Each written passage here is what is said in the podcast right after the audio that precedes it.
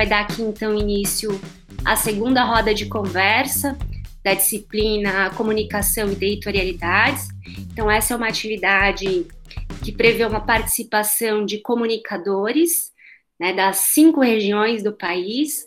Hoje a gente está aqui recebendo cinco pessoas, a princípio eram quatro, e aí a gente teve a felicidade de um sim de última hora, né, uma quinta pessoa que vai participar. Então, para começar a nossa conversa, a gente separou aqui um tempo para que cada um dos nossos convidados pudessem se apresentar, contar um pouquinho de si e um pouquinho das suas atividades aí nessas iniciativas de comunicação. Na verdade, assim, até por uma questão de proximidade de pesquisa, de interesse, eventualmente vai acontecer como acontece hoje, da gente ter uma como é que eu posso dizer, quase que uma participação de 100% de jornalistas.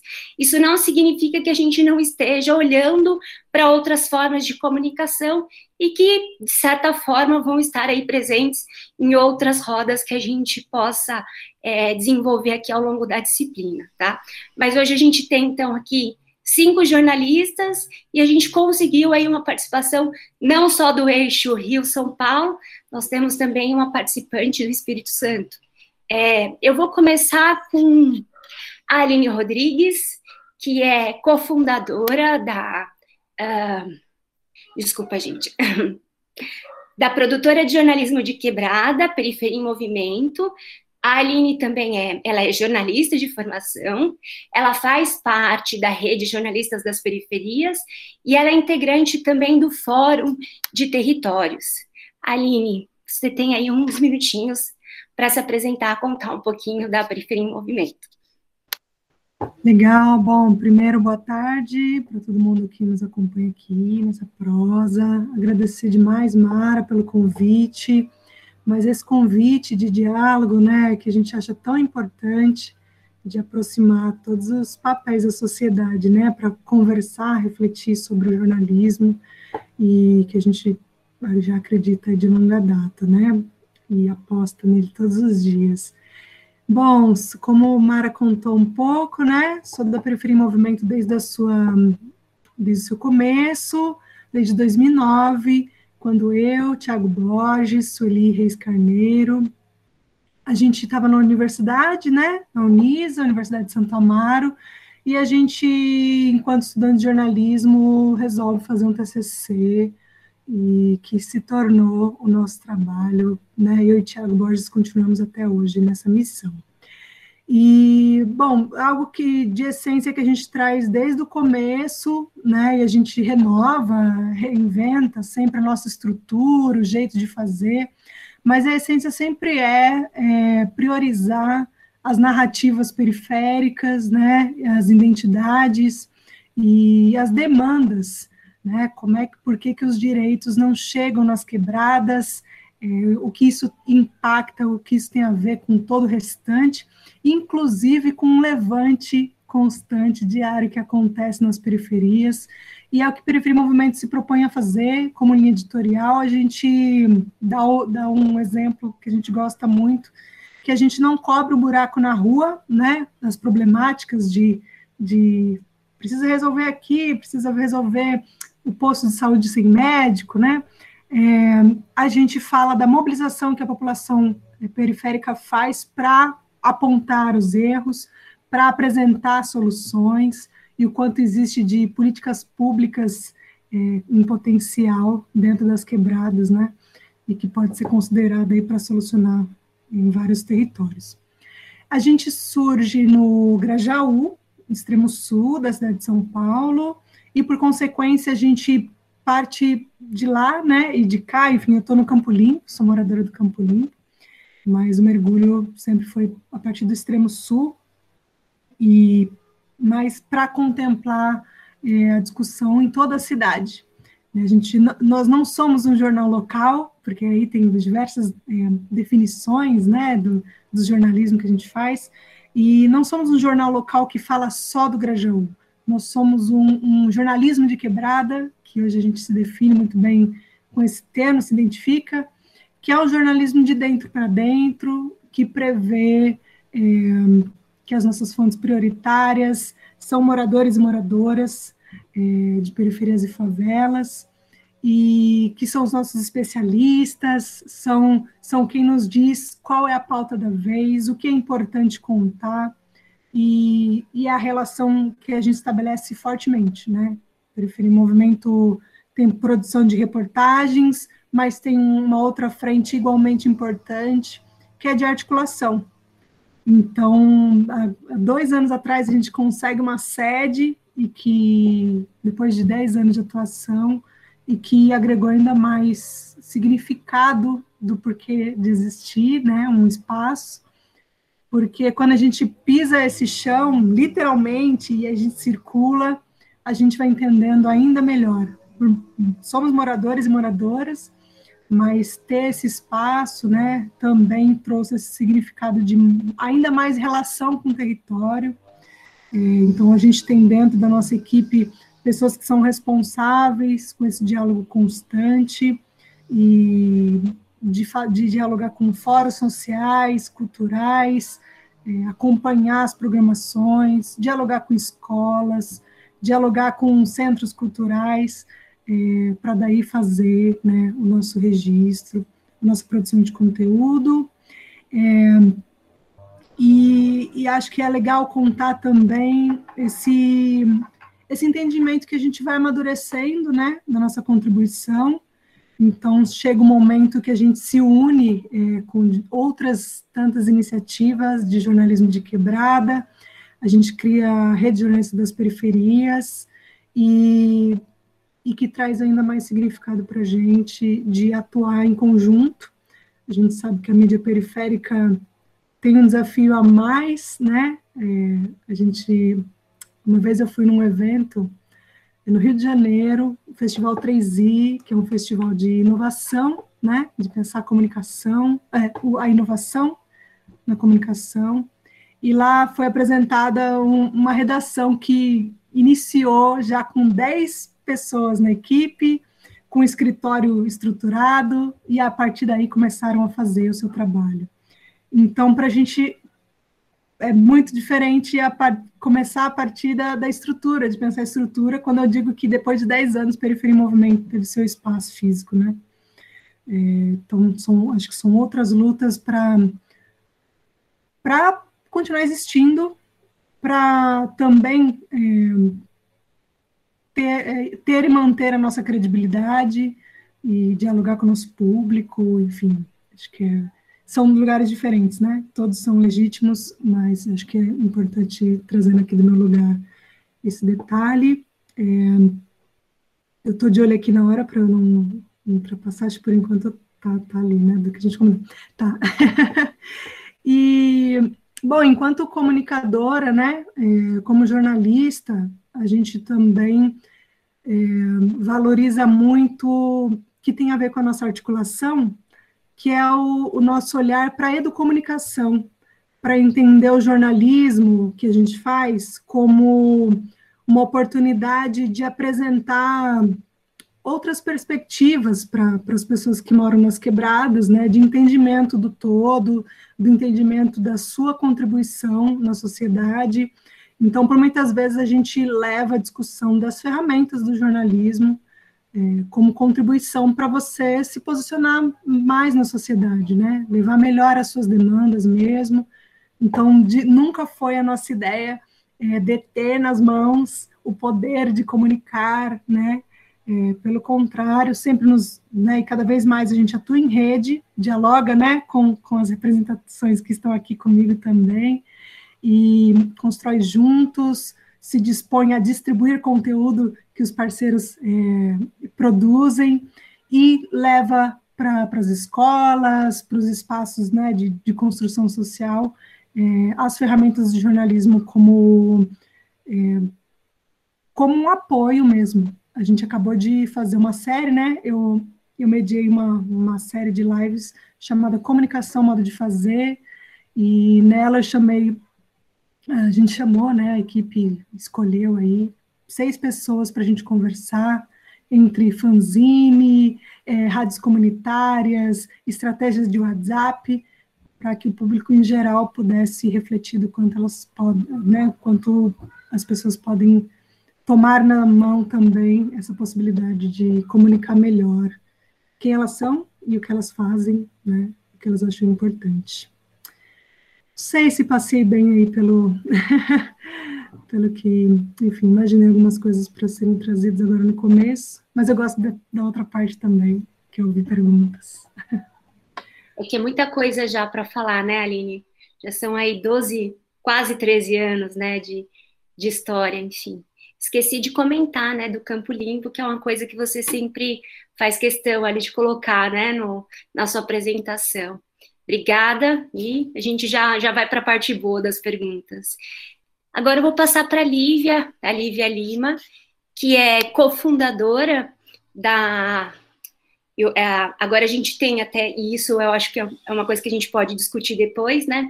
As nomenclaturas que vão sendo reformuladas e repensadas sobre como é, essas iniciativas são pensadas, né? Então, agora a gente vai nomear, né, a, essa é uma empresa jornalística, né, o Nós Mulheres da Periferia, e a Lívia é uma das cofundadoras. A Lívia também faz parte do conselho da Agência Mural de Jornalismo das Periferias, que hoje está aqui representada pelo Wagner de Alencar, que vai falar daqui a pouquinho. E a Lívia também trabalha, atua no, no, no Sesc Belenzinho. Lívia, é com você. Oi, gente, boa tarde para todo mundo. Obrigada, Mara, pelo convite, obrigada a todos, né? É sempre um prazer estar trocando ideias, falando do nosso trabalho. Bom, vou tentar contar um pouco a história do, do nós, né, e falar um pouco como a gente está atualmente, essa coisa da nomenclatura, até que já é uma discussão que a gente tem avançado. É, talvez fosse melhor o Wagner falar primeiro, na verdade, porque muito da nossa história vem da, da história do blog Mural também, né, então, nós Mulheres da Periferia, a gente surgiu, é, a gente se conheceu como correspondentes do blog Mural, e antes do, do blog se tornar agência de jornalismo, né? E a gente se conhecia lá, cada uma das meninas de uma região diferente, né? Eu sou de Arthur Alvina, Zona Leste de São Paulo, mas tem, temos hoje meninas na Zona Sul, na Zona Noroeste, Zona Leste, é, Zona Norte. E aí a gente se conheceu no, no blog, cada uma tinha a missão de falar sobre seu bairro, sua região e surgiu uma oportunidade em 2012 da gente escrever um artigo, pra, porque o blog ficava hospedado, fica hospedado até hoje no, na Folha de São Paulo. Surgiu a oportunidade de a gente escrever um artigo para o Dia da Mulher. E aí algumas das meninas foram convidadas para escrever esse artigo, refletir um pouco sobre discutir periferia e o 8 de março, enfim. E o título do artigo ficou Nós, Mulheres da Periferia, né? A escrita falou, falou muito do cotidiano, das adversidades que a gente enfrenta, das, das questões muito particulares que quem mora na periferia vivencia, como mulher especificamente. E esse artigo teve uma repercussão muito grande, né? E com essa repercussão, tanto pelas cartas dos leitores, por ele ser lido em saraus, ele ser compartilhado e as mulheres assinarem também, a gente teve esse diagnóstico de que havia um, naquele momento, em 2012, um vazio de representatividade nessa discussão de gênero e periferia, né? E aí a gente começou a refletir internamente ali dentro do blog mesmo como alternativas que a gente poderia continuar essa discussão, né? E aí, a partir disso, a gente resolveu mesmo fazer um projeto paralelo, e aí, em 2014, a gente lançou mesmo, se lançou como um coletivo, é, com uma página na rede social, e depois a gente lançou o site, né? A gente queria muito que fosse digital, para a gente poder sempre produzir mais conteúdos. No começo a gente pensou, ah, se lançar um livro, mas aí um livro, o projeto acaba ali em si, e aí a gente achou que um site podia ter mais continuidade, enfim. Então, desde 2014 a gente mantém um site que é o nosso principal veículo de divulgação do nosso conteúdo, né? É, a gente tem como base, né, como preceito editorial, sempre falar de um jornalismo a partir do recorte de gênero, de raça, de classe e de território. É, nós somos é, as fundadoras, atualmente somos seis fundadoras, é, como eu disse, da Zona Leste, Zona Norte, Zona Sul, e aí, além delas, das fundadoras, hoje a gente tem uma equipe ainda de mais quatro mulheres, então a gente se orgulha de ser uma redação exclusivamente formada por mulheres periféricas, é, e a gente foi avançando numa discussão para entender que sim, somos um veículo de mídia, que sim, estamos competindo no mercado de mídia é, e fazemos jornalismo profissional, que é o que a gente acredita.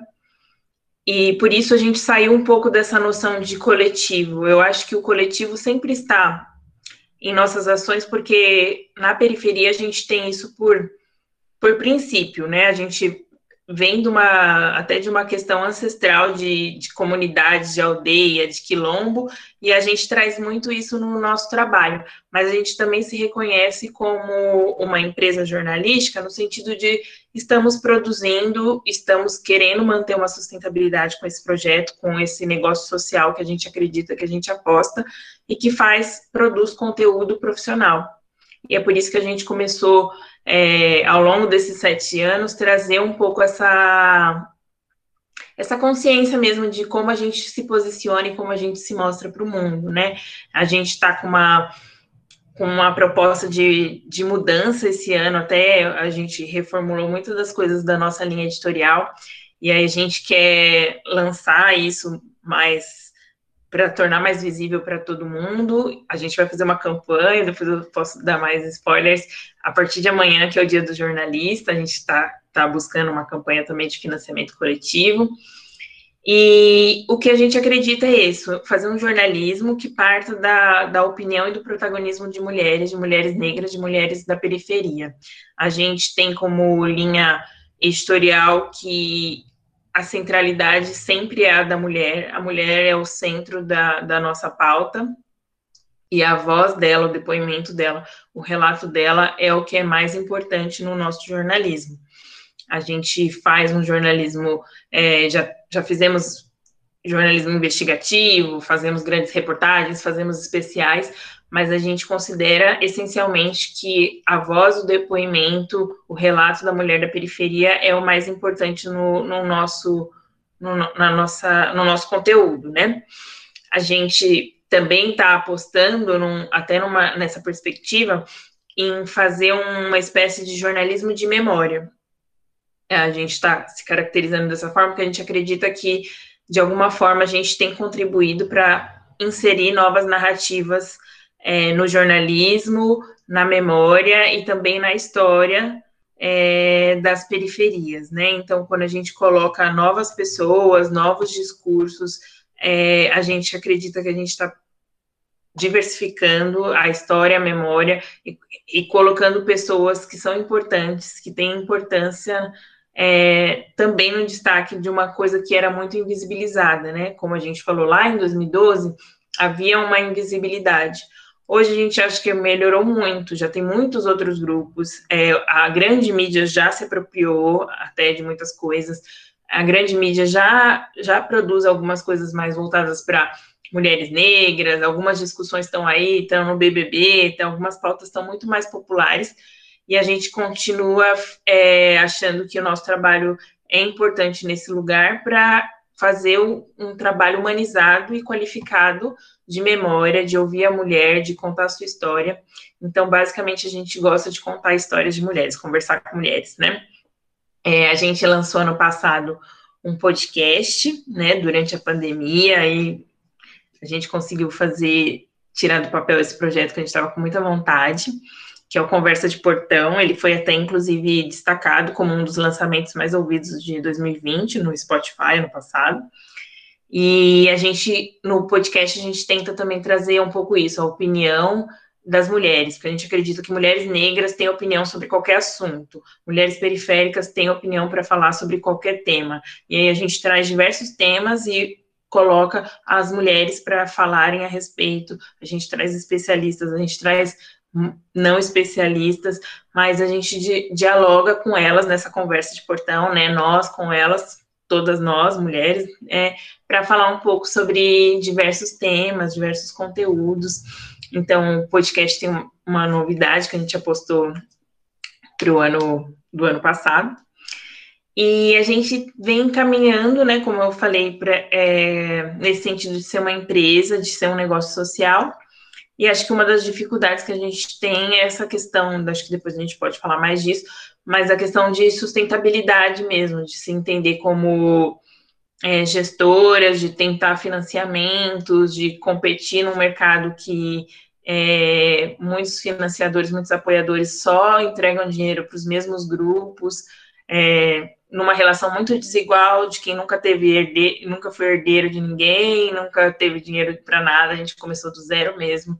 Então, hoje a gente consegue, a gente conseguiu alguns apoios nos últimos anos, então a gente consegue manter uma equipe fixa dentre nós. Nós somos em sete mulheres e quatro delas hoje conseguem é, se dedicar totalmente ao projeto, né? Eu não sou uma delas, eu, como a, Mara falou, eu tenho outro trabalho, mas a gente está é, conseguindo manter minimamente uma equipe, uma redação para produzir mais conteúdo diariamente. E o desafio é sempre esse, da gente conseguir se manter e a longevidade do projeto para a gente não deixar morrer, né? A gente já está aí sete anos ina inacreditavelmente, mas a gente quer continuar e prosperar um pouco mais, né? E ter mais visibilidade. A gente quer alcançar outras é, regiões, né? A gente está muito focado em São Paulo, mas a gente conversa com mulheres de outras regiões, entrevista outras mulheres, e a gente quer cada vez mais avançar o, o conceito da periferia para o Brasil, falar de América Latina, falar do que é ser mulher em todas as periferias aí. Acho que é isso. Obrigada, Lívia. Faltou falar que a Lívia Além de jornalista, ela é formada em letras pela USP e tem mestrado em estudos culturais também pela USP e tem colaborado com o Centro de Estudos Periféricos da Unifesp. Então, é alguém que também tem o pezinho aqui na, na academia e a gente acha isso ótimo. Passar agora para o Wagner de Alencar, que é um dos cofundadores da Agência Mural de Jornalismo das Periferias, é jornalista, tem mestrado e está fazendo doutorado em educação pela PUC São Paulo. Wagner, é com você. Olá, boa tarde. É, é um prazer falar com admiro tanto. A Lívia já deu alguns spoilers aí do, da, da agência mural, né? Então, é, a mural, ou, mural, como a, a Lívia disse, a gente essa semana estava numa intriga aqui de, meu Deus, como é, que a, como é que a gente fala? É o mural, é a mural, que artigo que a gente bota? Porque tudo começou como um curso de jornalismo cidadão, em 2010. Um jornalista chamado Bruno Garcês ganhou uma bolsa do Instituto Internacional de Jornalismo e veio, enfim, eu não gosto muito dessa palavra capacitar, formar, mas ele veio ajudar a, a gente a refletir sobre a, a, cobertura das mídias hegemônicas em relação às periferias. Foi bem legal porque eu me formei no Mackenzie, né? Então eu não tinha referência nenhuma do que de outros jornalistas periféricos. E, na, e no mural, nesse curso, foi um match perfeito, porque eu pude conhecer gente de todas as quebradas de São Paulo, ou de quase, não de todas, né? Porque São Paulo é um, um, uma imensidão. E aí, após esse curso, o Bruno voltou lá para Londres, para o trabalho dele na BBC, e a Isabela Moy, que trabalhava na Folha, olhou aquele projeto e falou: Isso não vai acabar, então conseguiu fazer a ponte e fazer com que o que era um curso virasse um blog de correspondentes é, das periferias de São Paulo, hospedado na Folha em 2010. Então surge aí o blog Mural. A Lívia veio em 2011, então a gente já se conhece há 10 anos. E em 2005 a gente entendeu que é, a gente já era um coletivo, um coletivo de ideias, um coletivo de dezenas de cabeças que estavam querendo trazer mais notícia, informação sobre as periferias. Então, criamos o nosso próprio site em 2015, mas era um site institucional, porque, como a Aline falou, a gente também já estava ali preocupado em educação midiática, a gente criou um, um projeto para ir nas escolas, a gente criava é, exposições itinerantes, sempre com o morador no centro da, da discussão, amplificando a voz desses, tentando amplificar a voz desses moradores. E aí, em 2018, a gente faz um, uma campanha de financiamento coletivo para ter a grana para abrir o CNPJ. Em 2018, conseguimos aí, acho que 30 e poucos mil reais, e viramos a Mural, uma organização sem fins lucrativos, que hoje tem a missão de minimizar as lacunas da informação e colocar as periferias aí do fluxo da notícia, ou seja, tapar os buracos de uma cobertura que é ruim ainda, que é ineficiente, etc, etc. Hoje a gente tem mais de 60 correspondentes é, em, em 32 de 96 distritos aqui em São Paulo e em 15 municípios da Grande São Paulo. E em novembro do ano passado, depois de a gente ganhar um participar de uma aceleração no programa chamado Facebook Comunidades, a gente decidiu abrir um braço em Salvador para uma experiência piloto, né, que está rolando desde é, novembro, e para isso a gente fez, assim como a gente nasceu lá atrás na Folha, dentro da Folha, embora total é, independência editorial, lá em Salvador foi a mesma coisa, nascemos e fizemos uma, uma parceria com o Jornal à Tarde, que tem republicado semanalmente as reportagens que a gente faz lá em Salvador, ou seja, é, está tendo uma, uma amplitude muito grande desses conteúdos que eles também não conseguiam, ou não sabiam, ou não queriam fazer, né? Tem um pouco disso que a gente pode falar um pouco mais adiante. Então, hoje na Mural, a gente já escreveu mais de 3 mil histórias, e a gente é um veículo, que é agenciamural.org.br, e uma agência. Então, a gente, hoje a gente produz conteúdo para a Folha. A Folha nos paga por, pelas matérias semanais no impresso, uh, nos pagava pel, pelo guia da Folha, que são os eventos culturais que agora estão interrompidos por conta da pandemia. A gente teve um quadro na Band chamado Giro da Quebrada, em que os correspondentes faziam reportagens com o celular, foi interrompido também por conta da pandemia. Assim como as meninas do Nós, a gente lançou um podcast ano passado chamado Em Quarentena, pensando o WhatsApp, né? Pensando é, nos nossos familiares, em toda essa, essa suposta audiência que a, que a gente tem das periferias e quer alcançar. Estamos em via já, esse podcast é, fez com que a gente é, lança, com que a gente lance um podcast diário, não posso dar mais detalhes aqui, que vai ser um super projeto, vai ser um, um, um negócio fantástico, um podcast diário sobre as periferias. Enfim, a gente produz conteúdo, produz notícia também para terceiros, mas que estejam dentro da nossa linha editorial. A Mural publica de tudo, exceto notícias que tenham um viés de assistencialismo, por exemplo, a OMO vai fazer uma ação para jovens em Paraisópolis. A gente não vai falar da OMO, né? A gente vai procurar a história, ou o muralista, o correspondente de lá, ele vai falar, aqui na minha quebrada está rolando isso e aquilo. Né? Então, sempre as histórias de dentro para dentro, no caso de dentro para fora também. É, e quaisquer pautas ligadas à segurança pública, né? Espreme que sai sangue, não vai ser na mural que vai rolar, porque é isso que a gente vê todo dia, né, na TV e em muitos outros jornais. Então, é, a mural não cobre, né, essas, essas duas pautas, digamos. Então, ao longo desses anos, hoje a gente tem uma equipe fixa de 13 pessoas, é, que, né, salários é, mensais, é, remunerações mensais, e a rede, toda essa rede, ela é remunerada a partir do que ela produz. Então, todo mundo é remunerado e a equipe fixa é de cerca de 13, 13 pessoas hoje. É, assim como a Lívia falou, o grande desafio é pensar em sustentabilidade, né? Porque antes éramos sei lá, quatro, cinco pessoas, hoje a gente tem uma equipe de 13. E o desafio também de, de a gente que está na, na, direção, na gestão, de virar gestor, porque imagina, eu, eu morava em Paraisópolis, eu escrevia sobre a, a, a o cara que construiu a casa de garrafa PET, eu falava de um monte de coisa de jornalismo local, agora estou nessa posição de gestão, pensando burocraticamente, pensando gerenciando equipe. Então, esse desafio mesmo de fazer essa empresa girar, né? Pensar no recurso, pensar na, na, na toda essa produção e, é, e dar apoio a essa rede, porque mais de 200 pessoas passaram, passaram pela mural.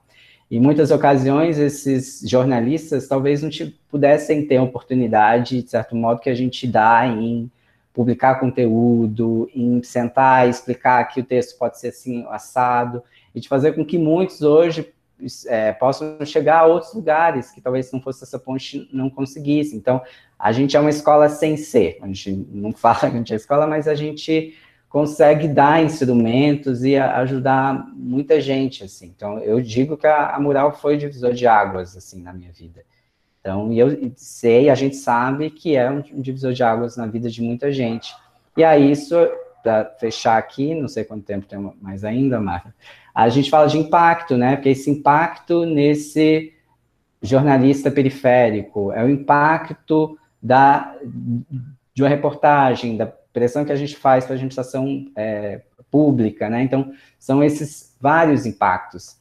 E isso faz com que, e, com que a moral exista, né? E a gente está aí, a gente sofre pensando em como que vai ganhar dinheiro, sofre. Mas é um sofrimento bom, porque é, a moral, nesses 10 anos de história, já fez muito, tem muito ainda a fazer. Então, a caminhada é longa. Obrigada, Wagner.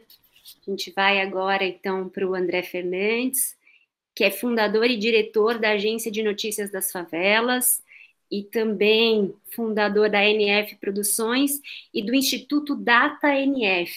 O André, que é nosso representante aqui do Rio de Janeiro. Com você. Obrigado, Mara, pelo convite. É, bom, é, sou André Fernandes, eu tenho 50 anos e a história da, do grupo ANF, que, que é representado por esses três, é, pela ONG, pela empresa, pelo Instituto de Pesquisa, é, começou com a minha própria história, quando, quase 30 anos atrás, eu abandonei uma carreira de fuzileiro naval, né, principal tropa de elite do país, para me tornar missionário. E como missionário, eu entendi que eu deveria ir para a África para ajudar os pobres, e de repente eu percebi que minha África estava muito mais próxima aqui, né? As, as, favelas do Rio. Então eu fui morar na favela 30 anos atrás e, e, e percebi ali é, a, tudo de muito bom, que é essa vida comunitária, mas também tudo aquilo que o Estado poderia fazer contra é, essas comunidades, que é, é não dá aquilo que essas, eh, essas comunidades é, precisavam, assim como eles dão para qualquer outro lugar da cidade, né, é, como no asfalto. Então, eu percebi, primeiramente, muita violação de direitos humanos é, e senti isso na pele, inclusive sendo espancado por um policial na época lá no, no Santa Marta, né, que foi o lugar onde a gente implantou a missão e tudo mais. No Santa Marta, ali em Botafogo, no Rio de Janeiro, né? Eu uh, criei laços muito profundos e, e fizemos muitas coisas. E por tudo aquilo que a gente estava fazendo, inclusive se envolvendo com campanhas na época da década de 90, com desarmamento na cidade, etc., a gente começou a ser muito procurado. Eu comecei a ser muito procurado pela imprensa, então todos os dias eu recebia 10, 15, 20 telefonemas da imprensa que na época não tinha o acesso que tem hoje às favelas, né? Então, se hoje o acesso é muito mais fácil, e graças a Deus nós temos a democratização da informação das favelas através de vários veículos, naquela época não era assim, né? há 20 e poucos anos atrás. E aí, de repente, eu pensei assim: por que não democratizar a informação que, que eu tenho aqui que, e que nós temos a partir dos próprios moradores, porque o que a gente via era uma tentativa de trazer uma cidadania de fora para dentro, enquanto a cidadania, a verdadeira cidadania não, não, se dá, não se vende, não se empresta, é uma conquista. Né? E aí nós percebemos a importância da gente é, falar a partir de dentro, porque a gente tinha aqui no Rio de Janeiro, por exemplo, três principais veículos, né? Globo, o JB e o Dia, e que cada um, muitas das vezes, quando falava de uma história, de uma favela, falava de maneira diferente, porque não estava lá dentro vivendo, e, e, muitas das vezes nem falava aquilo que realmente era a realidade, principalmente nas questões de, de, de violações de direitos humanos. E foi assim que surgiu a Agência de Luta das Favelas, né, 8 de janeiro de 2001, nós colocamos no ar nosso primeiro site, com muita dificuldade, né, porque hoje você cria um blog de, muito rápido, né, em uma hora você cria um blog e está ali, mas antigamente era uma linguagem HTML, internet de escada, era, era outro patamar, né? E aí a gente criou ali, é, em janeiro de 2001, esse primeiro site da agência de Favelas, e dias depois a Reuters noticiou surge a primeira agência de favelas do mundo. De lá para cá, muita, muitas coisas aconteceram, com 20 anos, né? É, eu mesmo fui fazer jornalismo depois disso, para poder é, me especializar, é, entender um pouco mais o que era tudo isso. Percebi toda a dificuldade de, de uma ONG se estabelecer aqui no Rio de Janeiro, onde nós tínhamos os monges, né?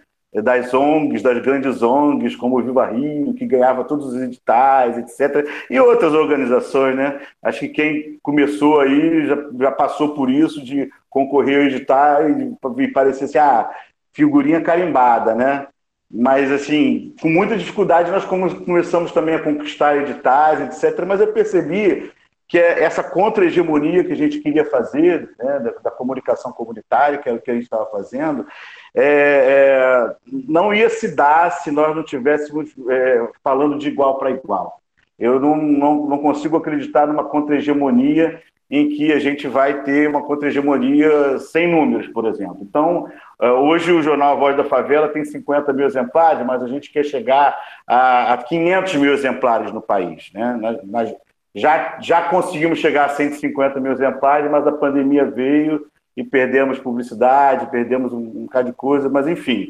É, por que, que eu estou falando isso? Porque a partir da ONG, nós pensamos que nós precisávamos ganhar dinheiro, inclusive para manter a ONG, em momentos em que a gente não tinha a grana do edital, ou, ou enfim.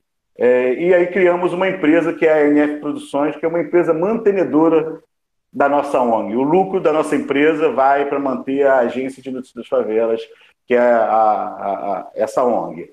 E o que, que essa empresa faz? Né? Ela trabalha com produção, com edição de livros, né? trabalhamos com filmagens, eventos, né? sempre linkado à favela, totalmente linkado à favela, é, e o carro-chefe publicidade. Até porque se você tem um veículo que quer crescer, você vai ter que trabalhar com publicidade. São duas coisas que, que, que não estão separadas. Né? Aliás, diga-se de passagem, a, a, a, comunicação alternativa, a comunicação comunitária, se algum dia já foi dito que ela não pode ser comercial, eu quero desdizer isso daí. Porque ela pode ser comercial a partir do momento que você mantenha a sua linha editorial. Por isso que, inclusive, nós fizemos questão de lançar esse manual de redação estilo, eu não sei se algum outro veículo tem no país, um veículo alternativo, mas nós fizemos questão de lançar um manual de redação estilo que está escrito aqui qual é a nossa linha editorial e que a gente vai manter essa linha editorial independente daquilo que venha de publicidade. Então, com a ANF Produções, nós criamos também um projeto chamado Mini Dó Social, é um projeto de publicidade, de peças a Orofome, é, nas paredes das favelas é, é, do Brasil. Hoje nós estamos em em 13 estados, é, com o Minidor Social, que é a, o carro-chefe da NF Produções, e recentemente montamos um instituto de pesquisa por conta da, da, da, vontade que nós tínhamos de conhecer mais o universo das favelas, de ter informações, de ter dados e de passar esses dados a partir da própria favela para a sociedade. Então, a partir daí surgiu o grupo ANF, né, que a gente tem, inclusive, um pensamento de expandir para outras áreas, mas com todos os CNPJs que nós estamos abrindo, pensando que o lucro, são, o lucro é revertido para a ONG, para a agência de favelas, que eu duvido muito que exista algum, aí eu vou, vou me colocar nesse patamar, né? algum empresário é, que faça isso com a sua empresa, que, que doe o lucro integralmente para poder manter uma ONG. E por que, que a gente precisa realmente de dinheiro para manter essa ONG e para manter a comunicação comunitária? Porque, como eu falei, a, comunicação contra-hegemônica ela não pode se dar é, meramente no campo ideológico. Ela precisa ir para o campo dos números. Então, a gente precisa entender que a gente precisa, sim, de empresas jornalísticas né, dentro da favela que tenham essa pegada, é, é, como a, a, o, todo o pessoal que falou aqui, né? É, que precisamos, inclusive, debater um pouco mais sobre isso. Eu quero fazer o um convite para que a gente amplie esse debate. A Agência de Notícias das Favelas criou um projeto pensando em expandir e treinar, capacitar, é, é, envolver é, é a, a, galera das periferias e, e aí nós criamos a RAC, a Rede de Agentes Comunitários de Comunicação. É, a gente seleciona através de um edital sempre 25 pessoas de 25 diferentes é, periferias daquela da cidade, faz uma parceria com um patrocinador e com uma universidade em que esse patrocinador financie esse projeto para que a gente, dentro de uma universidade, a gente possa dar formação durante três meses para formar agentes comunitários de comunicação. Então, a gente já está aí na sétima turma, esse curso já foi feito no Rio de Janeiro, algumas turmas, além de Salvador, onde nós, através do, da RAC, é, chegamos lá com o jornal A Voz da Favela, com mais de 50 mil exemplares, e Pernambuco, né, em Recife, é, onde também nós tivemos, é, em algum momento, mais 50 mil exemplares e mais 25 jovens formados. Então, são quase 200 jovens formados, na realidade, é, pela rede Agente Comunitário de Comunicação. Por conta dessa rede que a gente começou a formar, a gente pensou é, num, num grande evento e a gente realizou aqui no, no Rio de Janeiro, em Niterói, o primeiro encontro latino-americano de comunicação comunitária. E vamos realizar, assim que essa pandemia acabar, estava previsto para o ano passado, no final do ano passado, nós vamos realizar o segundo encontro latino-americano, que ainda vai ser aqui no Rio de Janeiro, para partir para um, para um outro lugar, para um outro país, quem sabe, no terceiro encontro latino-americano de comunicação comunitária. É, nos últimos tempos, a gente tem também trabalhado muito com cultura, porque a gente é, produz documentário, né, livros, né? Além do manual de redação estilo, a gente tem esse livro aqui que eu escrevi, que é o Perseguindo um Sonho, a história de fundação da primeira agência de notícias de favelas do mundo, que já está traduzido para o inglês e para o italiano, e alguns outros livros que a gente publica. Ou seja, a gente está trabalhando com cultura e com, com memória, com é, contando a história da população das favelas. Os nossos livros todos são, são escritos por, pessoas, por moradores de favela, ou seja, na realidade, tudo que a gente faz é, tem relação com a favela, né? Então é mais ou menos isso. Eu acho que a gente está é, é, tá revolucionando essas, essas, pessoas todas que estão aqui são revolucionários da, da, da, comunicação alternativa, da comunicação periférica. Eu quero muito poder estar mais perto de vocês. Ah, a gente tem uma sede no bairro da Paz, em Salvador, que é uma grande periferia de Salvador. E se não tivesse a pandemia, a gente já estaria em São Paulo com uma sede também, mas enfim, fomos todos atropelados, né? Obrigada, André. Literalmente atropelados, né? Mas enfim, vamos lá. Uh, agora eu vou passar para a Geisiane, que é que coordena o Ponto de Cultura Varal, agência de comunicação, ateliê de ideias, e é responsável pela produção do jornal comunitário Calango Notícias. Geisiane, é com você. Uau, que prazer estar aqui ouvindo vocês. Boa tarde, muito obrigada pelo convite. Né? Eu estou aqui, todas vocês falando aí, eu estou assim, gente, por que, que as lideranças comunitárias do território do bem não estão aqui comigo? Seria tudo de bom que eles estivessem aqui ouvindo tantas experiências legais sobre mídias comunitárias, enfim. Por que, que eu falei das lideranças comunitárias? Porque eu estou falando de uma região aqui de Vitória, chamada Território do Bem. É uma região composta por nove comunidades, no, aqui no centro da região central aqui da capital. E essa região con, con, conta com mais ou menos 31 mil, 33 mil habitantes, né, um pedacinho do que, que significa as periferias do Rio de Janeiro, de, de São Paulo, enfim, né, em relação à proporção. Mas é, o jornal comunitário aqui surgiu por causa de uma idealização feita por lideranças comunitárias lá em 2006, quando eles começaram o processo de desenvolvimento comunitário dessa região. Né? E no processo de desenvolvimento comunitário nessa, dessa, daqui do território do bem, o que primeiro chegou aqui foi um banco comunitário, né? Um, um banco comunitário que foi é, implementado pela organização Ateliê de Ideias, que é uma OCIP, né? Uma ONG, e o Ateliê de Ideias, junto com as lideranças comunitárias, implantaram o banco, que, que hoje é o, é o terceiro maior banco comunitário do país, que é o Banco Bem, né? E é, e eles trabalharam para criar o banco comunitário. A primeira coisa que eles pensaram era que o banco precisava de ser gerido pela comunidade, e a, e a comunidade, para gerir o banco comunitário, eles desenvolveram um fórum de desenvolvimento comunitário chamado Fórum Bem Maior. E esse fórum começou, a princípio, discutir as políticas de crédito do banco comunitário, mas mais adiante eles começaram a discutir o desenvolvimento dessa comunidade, desse território como um todo. O nome território do bem vem do nome também do, da moeda bem, que é a moeda social do Banco Comunitário, né? E vem também de, de, do, contradizer a mídia tradicional, né? Que normalmente via essas regiões como uma região é, de violência, né? Sempre enfatizava a questão do tráfico de drogas, da violência urbana, enfim. Então eles começaram a bater de frente, né? Quando vocês chamam a gente de de território né, ruim ou território que só tem marginalidade, enfim, a gente aqui acredita que esse território é do bem, é do bem por causa do Banco Comunitário, é do bem por causa do Fórum de Desenvolvimento Comunitário. E daí, eles desenvolveram em 2008 uma pesquisa chamada Saberes, Fazeres e Perfil dos Moradores do Território do Bem. E nessa pesquisa, depois do resultado da pesquisa, eles identificaram que tinha uma certa, tinha, claro, uma carência de produção cultural e que uns moradores de, são tão coladinhos, os bairros aqui são tão pequenininhos, só que os moradores de um bairro não sabiam o que estava rolando no outro bairro, e outra comunidade, tudo ali do lado. Então eles falaram, as lideranças comunitárias do fórum falaram, pô, peraí, cara, como é que esse bairro não sabe o que está rolando aqui? Que a mídia tradicional não fala, e tudo bem, mas a gente tem que se comunicar, a gente tem que falar um para o outro o que está rolando. Né? Então, eles ensaiaram a primeira mídia comunitária chamada que era Observatório do Bem uma coisa assim, fofa, mas muito longe do que, que a gente, a gente que é formada, a gente que trabalha com comunicação, muito longe do que, que a gente pensa de ser uma mídia né, comunitária ou de ser uma mídia, um jornal né, padrão.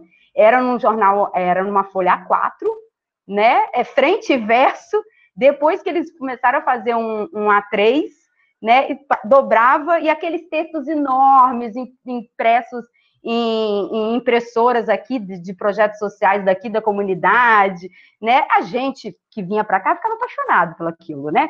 Pela disponibilidade das lideranças delas mesmas escrever, né? Depois quando a gente lia, a gente via um monte de erro de português, entendeu? Mas aí as comunidades começaram a se conhecer. Por quê? Eles imprimiam nas, nas impressoras daqui dos projetos sociais e eles mesmos distribuíam nessas comunidades e só falava tudo que a mídia tradicional não falava. Eles falavam de empreendedorismo que estava rolando, dos empréstimos que o Banco Comunitário fazia, das produções culturais né, que estava rolando dentro da comunidade, né, e sempre falando, eles mesmos produzindo essas pautas.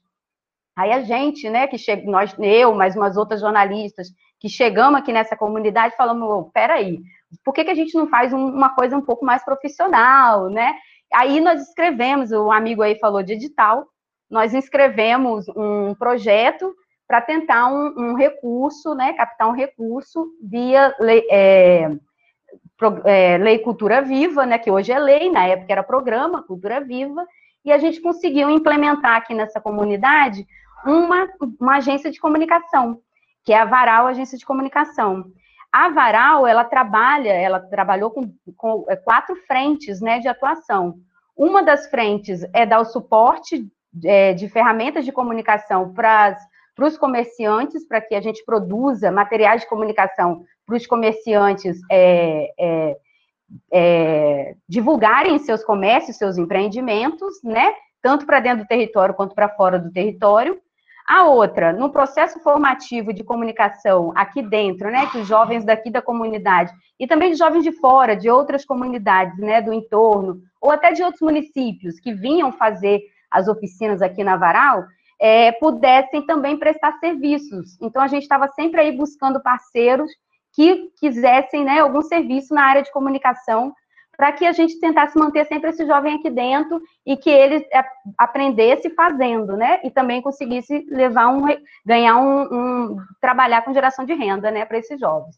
E a outra frente seria a produção da mídia comunitária, que é a produção do Calango Notícias, né?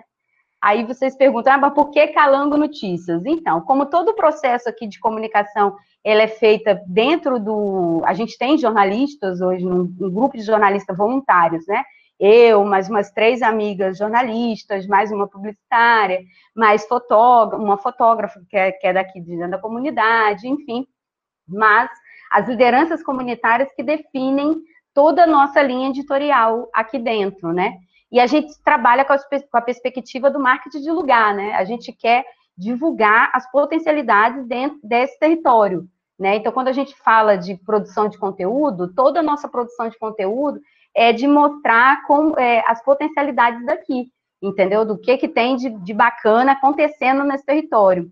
E hoje a gente já consegue minimamente pautar a imprensa daqui do, do, Espírito Santo, porque sempre quando a gente publica alguma coisa no nosso site, ou publicava quando tinha o material impresso, né? Quando tinha o calango impresso, a gente também mandava, a gente ia na redação, como aqui eu não sei se todos conhecem Vitória, mas Vitória é um, é um ouvinte codorna, né? Entendeu? Então a gente saía daqui, descia o morro e ia ali nas, nas redações da Gazeta, da Tribuna, e conseguia levar o que estava rolando aqui dentro para que eles também é, conseguisse, é, desse a notícia de maneira que a gente estivesse mostrando para ele aquela face da notícia que a gente está mostrando para eles. Tivemos vários êxitos nessa, né, nessa parceria, parcerias aí, né, de produção de conteúdo com a mídia, mas sempre levando isso como sugestão de pauta. O grande desafio do Calango hoje é a questão do, da sustentabilidade, porque a gente está dentro do, do, de uma organização social que todo mundo que trabalha dentro do Calango hoje trabalha em outras coisas dessa organização social, trabalha em outras frentes do desenvolvimento comunitário, né? Então a gente fica bitolado trabalhando com outras coisas e acaba que produzir o calango, infelizmente, às vezes fica como um segundo plano. Por quê? Porque a gente tem aí, esse período de pandemia deixou é, a gente mais enlouquecidos ainda, porque a gente é, se deparou com outras frentes de trabalho, como distribuição de cestas, né, distribuição de recursos via moeda comunitária, que é a, que hoje a, a, o Banco Bem tem a moeda que é o bem é dinheiro, que é a moeda digital. Então, assim, é captação de recursos para distribuir, entendeu? E acaba que o calango fica aí em segundo plano, entendeu? Então, nas últimas semanas, a gente conseguiu montar um plano de negócio para que a gente conseguisse voltar a pensar na captação de recursos para o Calango Notícias, né? Então, é, a gente já tem aí um ou dois patrocinadores em mente, pessoas que, organizações que é, entendem né, a, a linha editorial do Calango, né, e que são já parceiros da instituição, do Ateliê de Ideias e outros de atuação, e que decidiram aí é, apoiar o, a mídia comunitária, né, mas aí é todo um processo ainda de, de formalização, de parceria e tudo, né, então é, a gente está aí nessa, nessa luta aí para buscar esse, esse recurso. Né? A outra, outra problemática é a questão da própria liderança comunitária entender essa questão do, do trazer o dinheiro para dentro da mídia. Porque eles têm ainda essa idealização da mídia comunitária como uma coisa assim, ah, a gente, a gente produz o jornalzinho, é a nossa paixão, é, a gente não pode, é, por que ganhar dinheiro? É uma coisa que a gente faz como, que é amor, é voluntário, entendeu? Não precisa, a gente não quer, mas ao mesmo tempo eles também não têm condições de se dedicar na produção, porque eles estão aí envolvidos em outros trabalhos entendeu? Então, quando a gente vê, a gente traz para eles essa questão do ganhar recursos, né, eles já ficam meio assustados com essa, né, vão interferir na nossa, na nossa linha, né, a gente não quer falar sobre isso, a gente não quer falar sobre aquilo, a gente quer que, que a comunidade se conheça e que as pessoas de fora também saibam o que está rolando aqui dentro, mas sem que tenha essa intervenção de um parceiro ficar falando o que, que o que que não, isso não publica, ou publica assim, ou publica isso, ou publica aquilo, entendeu? Então tem todo esse processo aí de convencimento das lideranças comunitárias, porque aqui quem são, a gente está aí é, colaborando com o Calango, eu, mais outras jornalistas, mas quem faz a gestão do, do Calango Notícias é o Fórum Comunitário, que é o Fórum Bem Maior, entendeu? Que é o grande idealizador da, da mídia comunitária. Mesmo assim, a gente já conseguiu é, alcançar números muito legais, assim, na, na produção de conteúdo aqui. É, a comunidade conhece o Calango, identifica. É, a gente passou dois anos aí, 2000, é, dois, três anos, 2017, 2018, 2019, meio que parado, e sempre sofrendo uma, uma cobrança da comunidade né? Por que, que o calango não está funcionando? Aí eu gostava de me ver no calango, aí eu gostava de ver minha vizinha, eu gostava de ver o empreendimento aqui do bairro, por que, que não está rolando? O que, que vocês estão fazendo que o calango não está funcionando? Então a gente tinha essa cobrança grande do, do, do, da comunidade por que, a mídia não estava funcionando. Então, quando a gente foi efetivamente falou, vamos voltar, aí a gente chegou também com a pandemia, entendeu? Mas, enfim, é, foi uma oportunidade também da gente reabrir a nossa página no Instagram e fazer outras parcerias para trazer um grupo de jovens para trabalhar com a gente, né? A gente fez uma parceria com a IDP Brasil e a gente conseguiu é, uma, um recurso que a IDP estava fazendo uma campanha nacional, perdão, uma campanha Espírito Santo, Rio de Janeiro, é, Espírito Santo, São Paulo, para falar sobre é, segurança da rede elétrica. Então, a gente conseguiu um recurso da, dessa campanha, a gente botou a cara do, do Calango Notícias nessa campanha, né, e nós trouxemos aí um grupo de jovens para eles fazerem as mídias espontâneas dessa campanha e publicar no Calango. Isso deu um gás, isso deu um interesse, assim, desse grupo de jovens aí, para que eles pudessem, ah, eu quero então produzir para o Calango, ah, o Calango pode é, é, captar recursos e vender e vender anúncio. Ah, ele pode fazer campanhas publicitárias nesse sentido, de trabalhar a mídia espontânea com, ou trabalhar é, a publicidade com a cara da nossa comunidade, com personagens locais, produção local, entendeu? Então a gente pode vender essas ideias para outras agências de comunicação, outras agências de publicidade aí né, é, que, que, que tem o território, com, que, que vendem produto aqui dentro do território, mas não dialogam, né, muitas vezes a, a publicidade não dialoga com a nossa comunidade. Então, esses, esses, esses jovens perceberam que era possível, né, com essa campanha que nós fizemos, perceberam que era possível, sim, entendeu? Então, a gente está aí nessa, nessa fase, hoje o Calango está na fase de captar recurso com esses parceiros da instituição e, e é, é, trabalhar essa, essa mudança de pensamento das lideranças do, do Fórum Bem Maior em relação a, a, a, o recurso chegando, né, e a gente conseguir pagar minimamente toda uma equipe de produção, mas uma equipe também que seja é, profissional de comunicação, não só eu, uma jornalista ou a outra jornalista, mas um, um publicitário, um fotógrafo, né, um documentarista, que pudesse estar aqui com a gente e recebendo para estar aqui com a gente, né?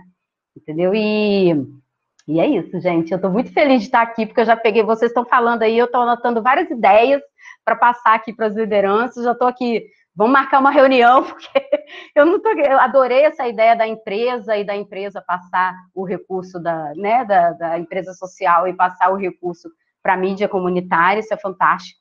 Né, eu quero esse manual aí. É, né, para trazer aqui para as nossas lideranças, para eles darem, darem uma lida, né, e abrir um pouco a mente, né. Muito obrigada. A gente que agradece, Geisiane, pela, pela sua presença e por compartilhar essa experiência com a, com a turma toda aqui.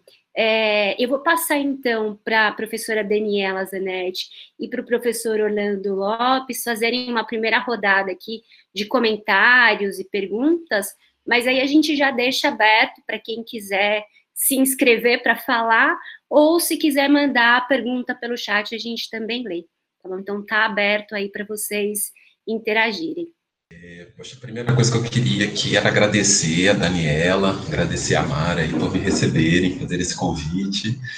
E, poxa, é, é, um, é um agradecimento, acho assim, muito, muito legítimo por uma coisa assim, é, é, muito legal chegar aqui, ouvir vocês, estar conversando com vocês, eu vou falar um pouquinho aqui do meu currículo, né, eu sou de letras, sou de literatura, é, é muito legal ouvir uma sequência de falas como essas, porque é, eu já tenho um bom tempo que eu estou tentando absorver as iniciativas como as de vocês, estou tentando trazer uma série de coisas, várias das coisas que vocês estão falando aí, eu venho tentando fazer uma síntese de metodologia para fazer a implementação aqui no Espírito Santo. Né? Várias dessas iniciativas já existem. A Geisiane eu já conheço, já trabalhei um pouquinho com ela, então conheço a, dinâmica lá do, do projeto. E, mas eu fui durante bastante tempo um professor de metodologia. Eu sou da área de língua portuguesa, mas trabalhei com metodologia e trabalhei muitos anos com a graduação de comunicação também. E, e foi apurando para mim um sentido muito grande da importância da metodologia? O que, que qualifica trabalho? Né? O que, que melhora trabalho? É sempre padronização, é sempre sistematização, é sempre metodologia. E metodologia, qualificação de processos, é, é caro. É, é uma das questões fundamentais para a gente pensar dentro da comunicação. A gente está dentro do mundo capitalista, né? É, qualificar é muito caro. Manter equipes, manter dinâmicas de qualificação são muito, é um processo sempre muito caro. É, então, eu acho que, assim, a primeira coisa que eu acho que é fundamental, estratégico, a potência do contra-hegemônico, não adianta ter uma boa ideia. Se a gente não tiver a possibilidade da multiplicação da boa ideia, ela vai ser abafada. Isso é questão histórica, política, né? Tudo que desafia tem uma resistência, tem um processo de resistência aí. E aí culmina, eu acho, na questão prática, né? Pragmática, é sustentabilidade, essa ideia, né? De, de empresas que direcionem de verdade né, o, seu, o seu lucro, o seu recurso para manter uma causa. É, isso é um exemplo de uma discussão sobre economia que envolve, por exemplo, a discussão sobre. É, nós estamos discutindo a validade ou não do capitalismo, ou a gente está discutindo uma maneira de usar o capitalismo. Né? Então, a, a regra está dada, o jogo é maior do que nós, o capitalismo é maior do que nós, é, não está um pouco na hora da gente virar o jogo, nesse sentido de entender a propriedade, trazer a propriedade, distribuir propriedade de uma maneira que se o Estado não faz, que se os grandes empresários não fazem, brote de outros lugares né, tão, tão legítimos quanto esses que a gente está mobilizando de sociedade. Então, assim, estou aqui como a Geisiane, assim, é, é, talvez um pouco a, a distância, né, nós estamos dentro de um outro lugar de observação, que é muito legal encontrar tantas falas é, já tão estruturadas, né? Tantos, tantos exemplos, tanta, tanta memória de trabalho. Então, agradecendo mais uma vez a Daniela, né, Amara, a primeira coisa que eu queria agradecer é ter o acesso com vocês aí, eu não sei como é que vai ser a rotina de encontros, de compartilhamentos e tal, mas essa coisa de poder seguir aprendendo, acho que eu já aprendo bastante coisa que vocês fazem por outros caminhos aí, pelas referências, mas poder ver, acompanhar o trabalho de vocês parece que vai ser um, um, um movimento interessante.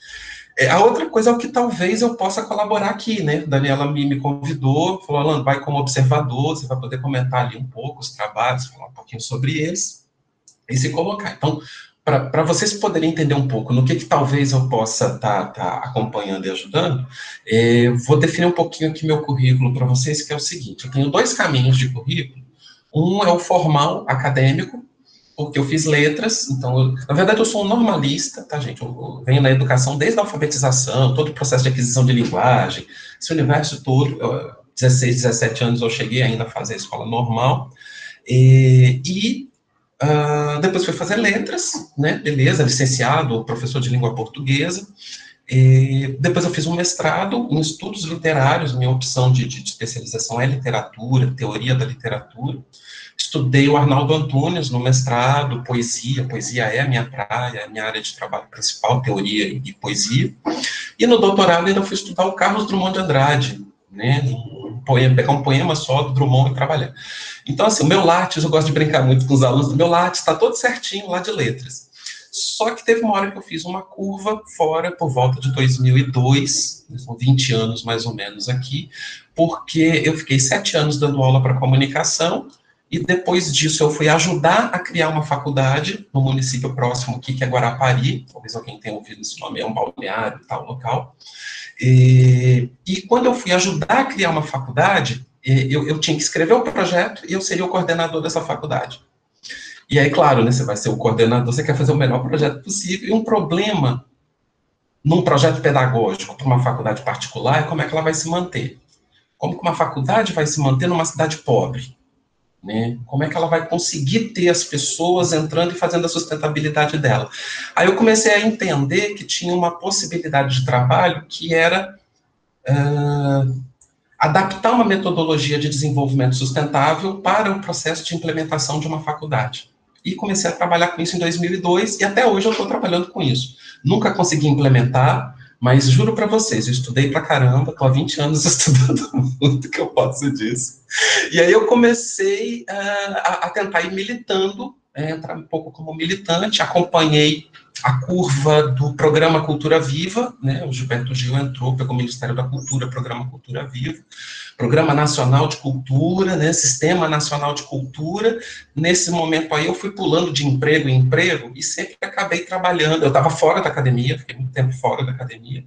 Então fui trabalhar em prefeitura, fui trabalhar em coordenação de cultura de secretaria de Estado. Eu fiquei rodando muito o poder público é, e sempre com uma o que o desenvolvimento sustentável trouxe no primeiro momento para mim foi a metodologia da etnografia. Né? Então, aprender a observar os ambientes, chegar num lugar e sempre trabalhando um pouco com comunicação. As pessoas me confundem né, de letras para comunicação, então eu fico de um lugar para o outro e acabei fazendo muito um processo de etnografia.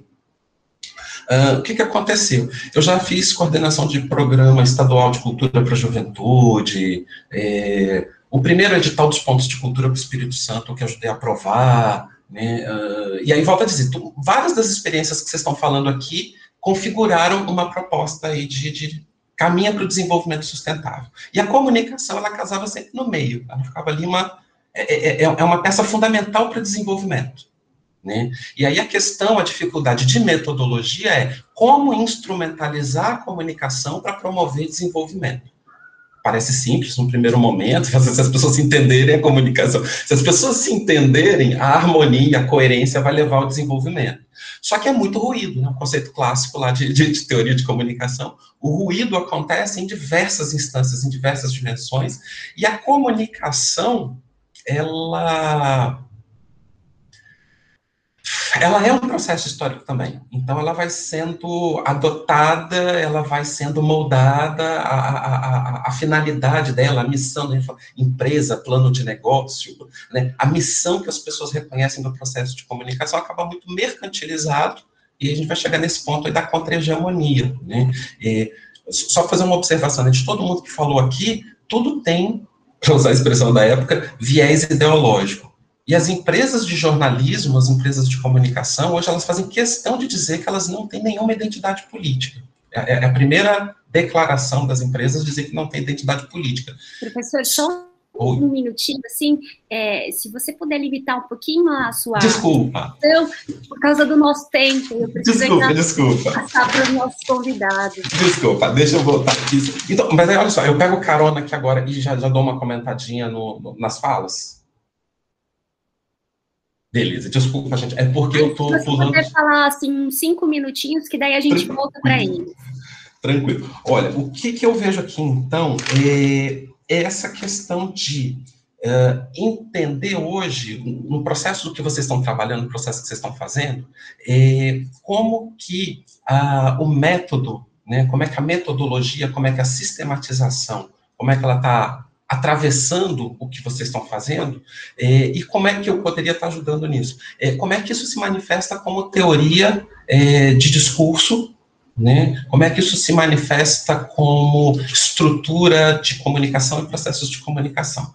Desculpa aí, gente, ter atravessado aqui o tempo de vocês.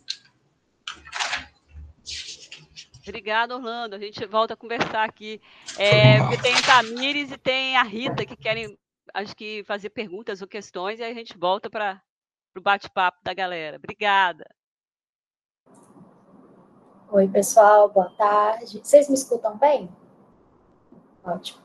É, eu queria agradecer muito né, pela escuta de vocês. Eu sou professora aqui na UFMT, aqui em Cuiabá. É, eu acompanho algumas das iniciativas, outras eu estou conhecendo agora, né, eu conheci a partir dos links que foram disponibilizados pela Amara. É, uma coisa que é, eu estava pensando, eu queria escutar um pouquinho de vocês, é que aqui em Mato Grosso, desde os meios hegemônicos até os, né, os alternativos, periféricos, enfim, a gente teve uma dificuldade muito grande, é, de assim, muitos obstáculos com a chegada da pandemia. É, e eu vi que muitos de vocês falaram sobre essas questões. Ah, isso aqui foi atropelado pela pandemia, aquilo ali não deu certo, aquilo ali teve que ser adiado. Mas, assim, em termos de. Para além do, dessas expansões, do que vocês queriam é, é, fazer de novo e que não pôde ser feito, como é que as rotinas produtivas de vocês foram alteradas? Porque é, vocês estão trabalhando com equipes e muitas vezes que envolvem pessoas que estão em vulnerabilidade. E a gente sabe que as pandemia, a pandemia ela escancarou essas vulnerabilidades, né? É, então, assim, como é que faz para é, continuar mantendo é, esse circuito, digamos assim, de informação ali dentro, sem colocar as pessoas que estão fazendo é, o trabalho em risco, vocês mesmos em risco, e sem colocar as pessoas também que têm que, que são fontes importantes em risco. Como é que vocês lidaram um pouquinho com isso? É, eu, eu, gostaria muito de ouvir, porque é, são experiências bastante diferentes. Eu vou abrir então uma rodada para eles comentarem e depois a gente passa para a Rita fazer a pergunta. Pode ser? Aline, você quer começar?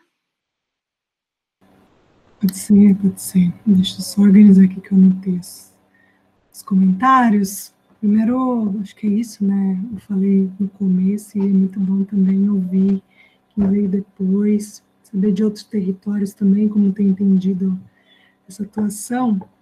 É, Bom, primeiro a, Daniela trouxe, né, como ser comunicação contra-hegemônica, e para a gente tem algumas coisas na essência que a gente não pode se perder nunca, que é algo que Nós Mulheres traz bastante, e na Periferia Movimento a gente também gosta de usar, o termo de especialistas.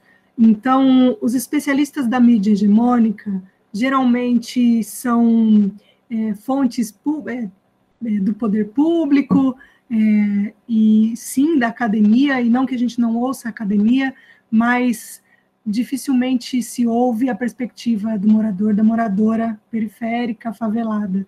E para a gente, os maiores especialistas de toda, todas as temáticas que a gente se propõe a abordar são as pessoas que estão no dia a dia, que vão dizer o impacto do que está sendo discutido em toda a sociedade, como é que está o impacto nos territórios, no meu dia a dia né? Então, acho que tem esse, esse cuidado aí que a gente tem de escolha de fontes, primordial para contrapor a narrativa.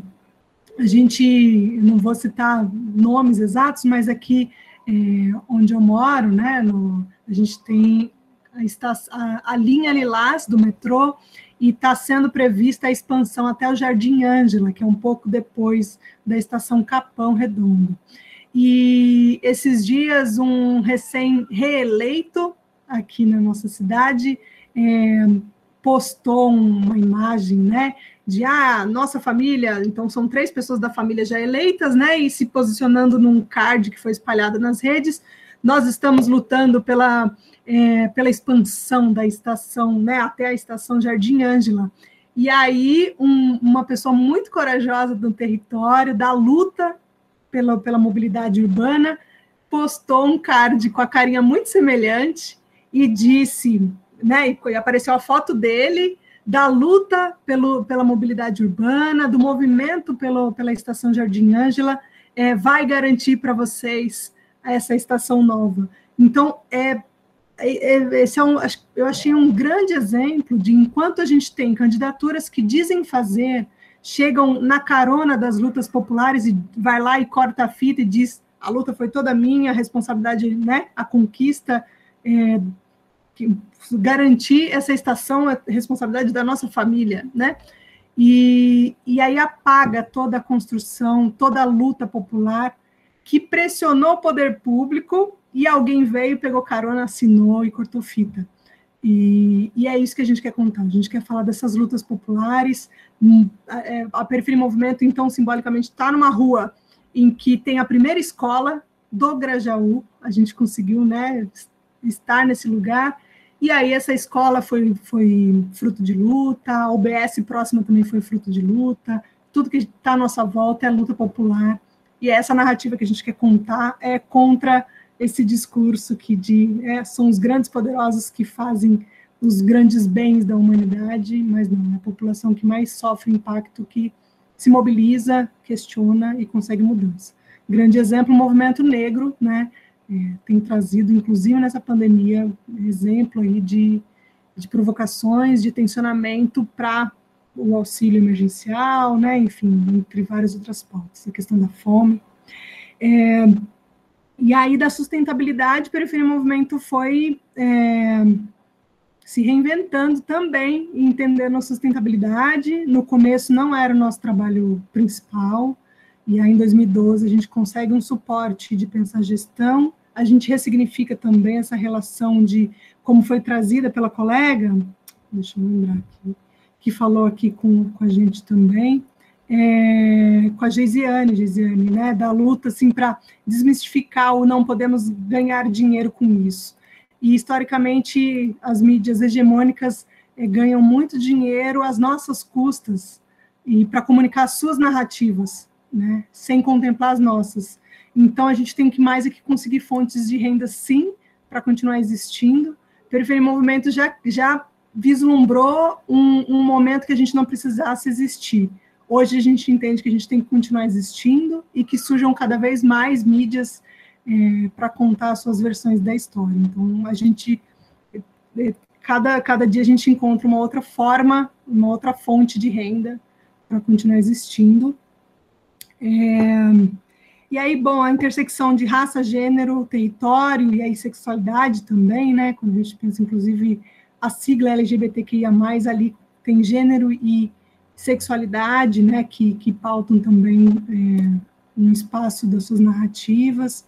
E isso é, atravessa todas as nossas pautas, né? Escolha de fontes, de temáticas, de abordagem. Estou é, cuidando aqui para ser objetiva e contemplar todo mundo. É, e Orlando, muito bom o que você traz. Se a gente puder em algum momento também trocar uma figurinha. A gente pensa muito com relação a construir essa metodologia, Hoje, Periferia em Movimento tem uma metodologia Repórter da Quebrada, que é a nossa metodologia de, de dessa, de, desses encontros de aprendizagem, todos que a gente faz. A gente tem uma metodologia que a gente vai entendendo aos poucos que já existe uma metodologia. Era muito, né? A gente, depois de anos de fazer educomunicação, a gente começa a entender que a gente fazia educomunicação, enfim. É, aquela falta, às vezes, de confiança, né, de, do que a gente faz, tem algum método, tem importância, tem uma teoria por trás, como você trouxe, né, tem um porquê de ser, é, e hoje a gente consegue, assim como a, o jornalismo de quebrada, que em 2014 a gente faz um curso de extensão chamado Jornalismo de Quebrada, é, e, e, começa a trazer daí para cá esse termo, e aí a Juliana Salles, né, uma pesquisadora, da USP se aprofundou, né, é, em contar, inclusive para a academia, o que, que significa o que a gente faz quando a gente fala jornalismo de quebrada. É, então, bem legal esses, essas relações né, importantes. E aí, a Tamires falou do, do cenário é, pandêmico, né? E para a gente foi um, muito complexo, porque enquanto a gente via um jornalismo que era feito quanto mais distante melhor, e mais pra, por conta da pressão do, do, prazo, eu com a internet eu preciso publicar primeiro que o, os outros portais, né? Preciso ter o furo da reportagem. Então, imagina que eu vou me deslocar para o Campo Limpo para entrevistar a fonte olho no olho. E enquanto a gente super valoriza esse olho no olho, esse pé no chão e de olhar em volta da pessoa que eu estou entrevistando. Mas na pandemia, por cuidado das fontes e dos nossos profissionais, a gente fez sim esse, essa conversa à distância, essa produção à distância, e a gente se reinventou. A gente fez curso à distância, que foi uma grande dor, assim, porque fazer um curso, a gente produziu um documentário com cada representante desse documentário, né, produtor, produtora, nas suas casas, a gente fez, e agora a gente está terminando de selecionar cinco repórteres da Quebrada que vão entrar num ciclo de 14 meses com a gente de produção de conteúdo, de, de formação mútua, né, é, por meio de uma política pública, né, é, aqui da cidade de São Paulo, o fomento à periferia, a gente conseguiu viabilizar isso. Então, eu diria que grande dificuldade, grande dor de não estar na rua, né, assim, minimamente na rua. A gente entende que, como foi trazido, a nossa população é a mais afetada pela pandemia e segue assim, né, as consequências, é, a fome está aí, cada vez mais presente. Com nós, mulheres da periferia, a gente lançou uma lista de 26 campanhas de arrecadação para garantir alimentação para uma parcela da, da, população. E a Coalizão Negra por Direitos está puxando também, enfim, várias iniciativas importantes. E então é isso, a gente se reinventou, a gente se reinventou e a gente segue desde sempre se reinventando para seja financeiramente falando, seja de formas de fazer, forma de se organizar internamente também, é, porque a grande meta é continuar existindo e fomentar muito mais iniciativas de, de jornalismo, de comunicação, que vai para além do jornalismo também, né? Existam mais narrativas de ficção, de HQs, de fanzines, é, para registro da memória, como o Livre falou, né? Para a gente é muito caro, muito importante. Acho que falei sobre tudo que foi trazido, mas podem apontar se eu esqueci de algo. Então, foi ótimo, um belo resumão. É, eu vou deixar, então, assim, meio que aberto, Wagner, Lívia, André, Geisiane, quem quiser comentar qualquer uma dessas questões, e principalmente agora pegando esse gancho da pandemia que a Tamires trouxe aqui para a conversa, quer comentar? Então, André, pode falar. É, pode ser, então, porque realmente a gente, a gente passou por uma dificuldade bem grande quando iniciou a pandemia. Eu estava em Salvador, exatamente quando estourou tudo, para um ano da nossa sede lá em Salvador, uma comemoração de um ano. E foi meu último encontro de aglomeração, né? A gente fez lá uma feijoada para 30 pessoas dentro da nossa sede e tudo mais. E eu já vim de lá para cá de máscara, né? Porque as pessoas já estavam. Naquela época eu falava assim: ah, não, não precisa usar máscara e tal, sei o que. Eu já pensava, não, a gente vai ter que usar máscara por muito tempo, né? Pelo que estava acontecendo. E aí a gente suspendeu o jornal lá, A Voz da Favela, né? Com 50 mil exemplares. É, e aqui, né? Então, é, a gente teve uma dificuldade muito grande a priori, porque os nossos distribuidores, a distribuição do jornal ela, é, a gente tem um, uma metodologia diferenciada. Né? O nosso jornal não tem um preço, ele tem um valor que é uma contribuição voluntária. Então, todos os nossos distribuidores né, instruídos, que conhecem o nosso trabalho e tal, sei que, é, andam de colete crachá nas favelas, nos becos, viela, nas ruas, e tudo que eles arrecadam fica para eles. Então, a sobrevivência de 20 distribuidores aqui no Rio de Janeiro, principalmente, era através é, do jornal A Voz da Favela e eles ficaram sobre, sobre a, a, a sem, a, como, sem ter como sobreviver, né? E aquilo me deixou muito preocupado. Eu fiquei tão preocupado que eu tive uma paralisia facial no início da pandemia, fiquei fazendo fisioterapia e tudo mais, porque eu queria estar na rua, queria estar distribuindo cesta básica, queria ajudar a nossa galera, queria ajudar a favela, e de repente fiquei travado pessoalmente, né? Mas conseguimos distribuir cesta básica para nossa galera e comecei a pensar em alguma coisa maior, mas vi muita gente fazendo. Então eu falei assim, gente, nós da NF temos por obrigação divulgar toda essa galera que está aí na linha de frente distribuindo comida, distribuindo alimento, né, fazendo campanha e tal, não sei o. Então o papel de, de uma agência de notícias das favelas é comunicar né, não nos vimos no papel, na realidade, de estar na linha de frente, a não ser para aqueles que estavam mais próximos, que, ligados a gente, que ficaram sem ter, sem ter o que fazer. Né? É, no nosso caso especificamente, a gente é, não parou tanto de trabalhar, porque a NF Produções continuou trabalhando com publicidade. Né? É, enfim, esse tipo de trabalho foi um trabalho que não parou. Uh, e, e, felizmente nós tínhamos alguns editais já engatilhados, né? então, por exemplo, tínhamos uma emenda parlamentar que tinha que acontecer e que a gente pagou a galera com todo mundo assinou um banco de ouro para fazer agora, vamos começar a realizar a emenda que tinha que ter sido realizada no, no ano passado. Então tem tiveram algumas possibilidades. Em outubro, quando diminuiu um pouco a curva e a gente viu que né, os nossos distribuidores estavam passando muita dificuldade, nós colocamos um projeto que a gente tinha enquadrado no ISS, o Jornal Voz da Favela voltou a circular em outubro, mas agora está com toda a dificuldade novamente, porque a gente não está permitindo que os nossos distribuidores vão para as ruas.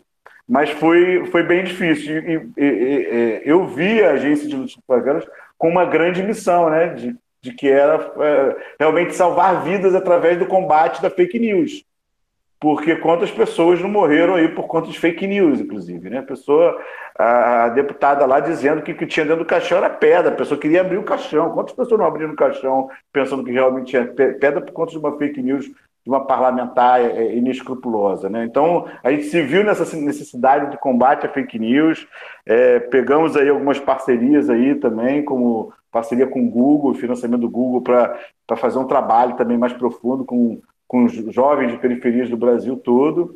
Então, assim, foi um momento de, de reinvenção para nós, né?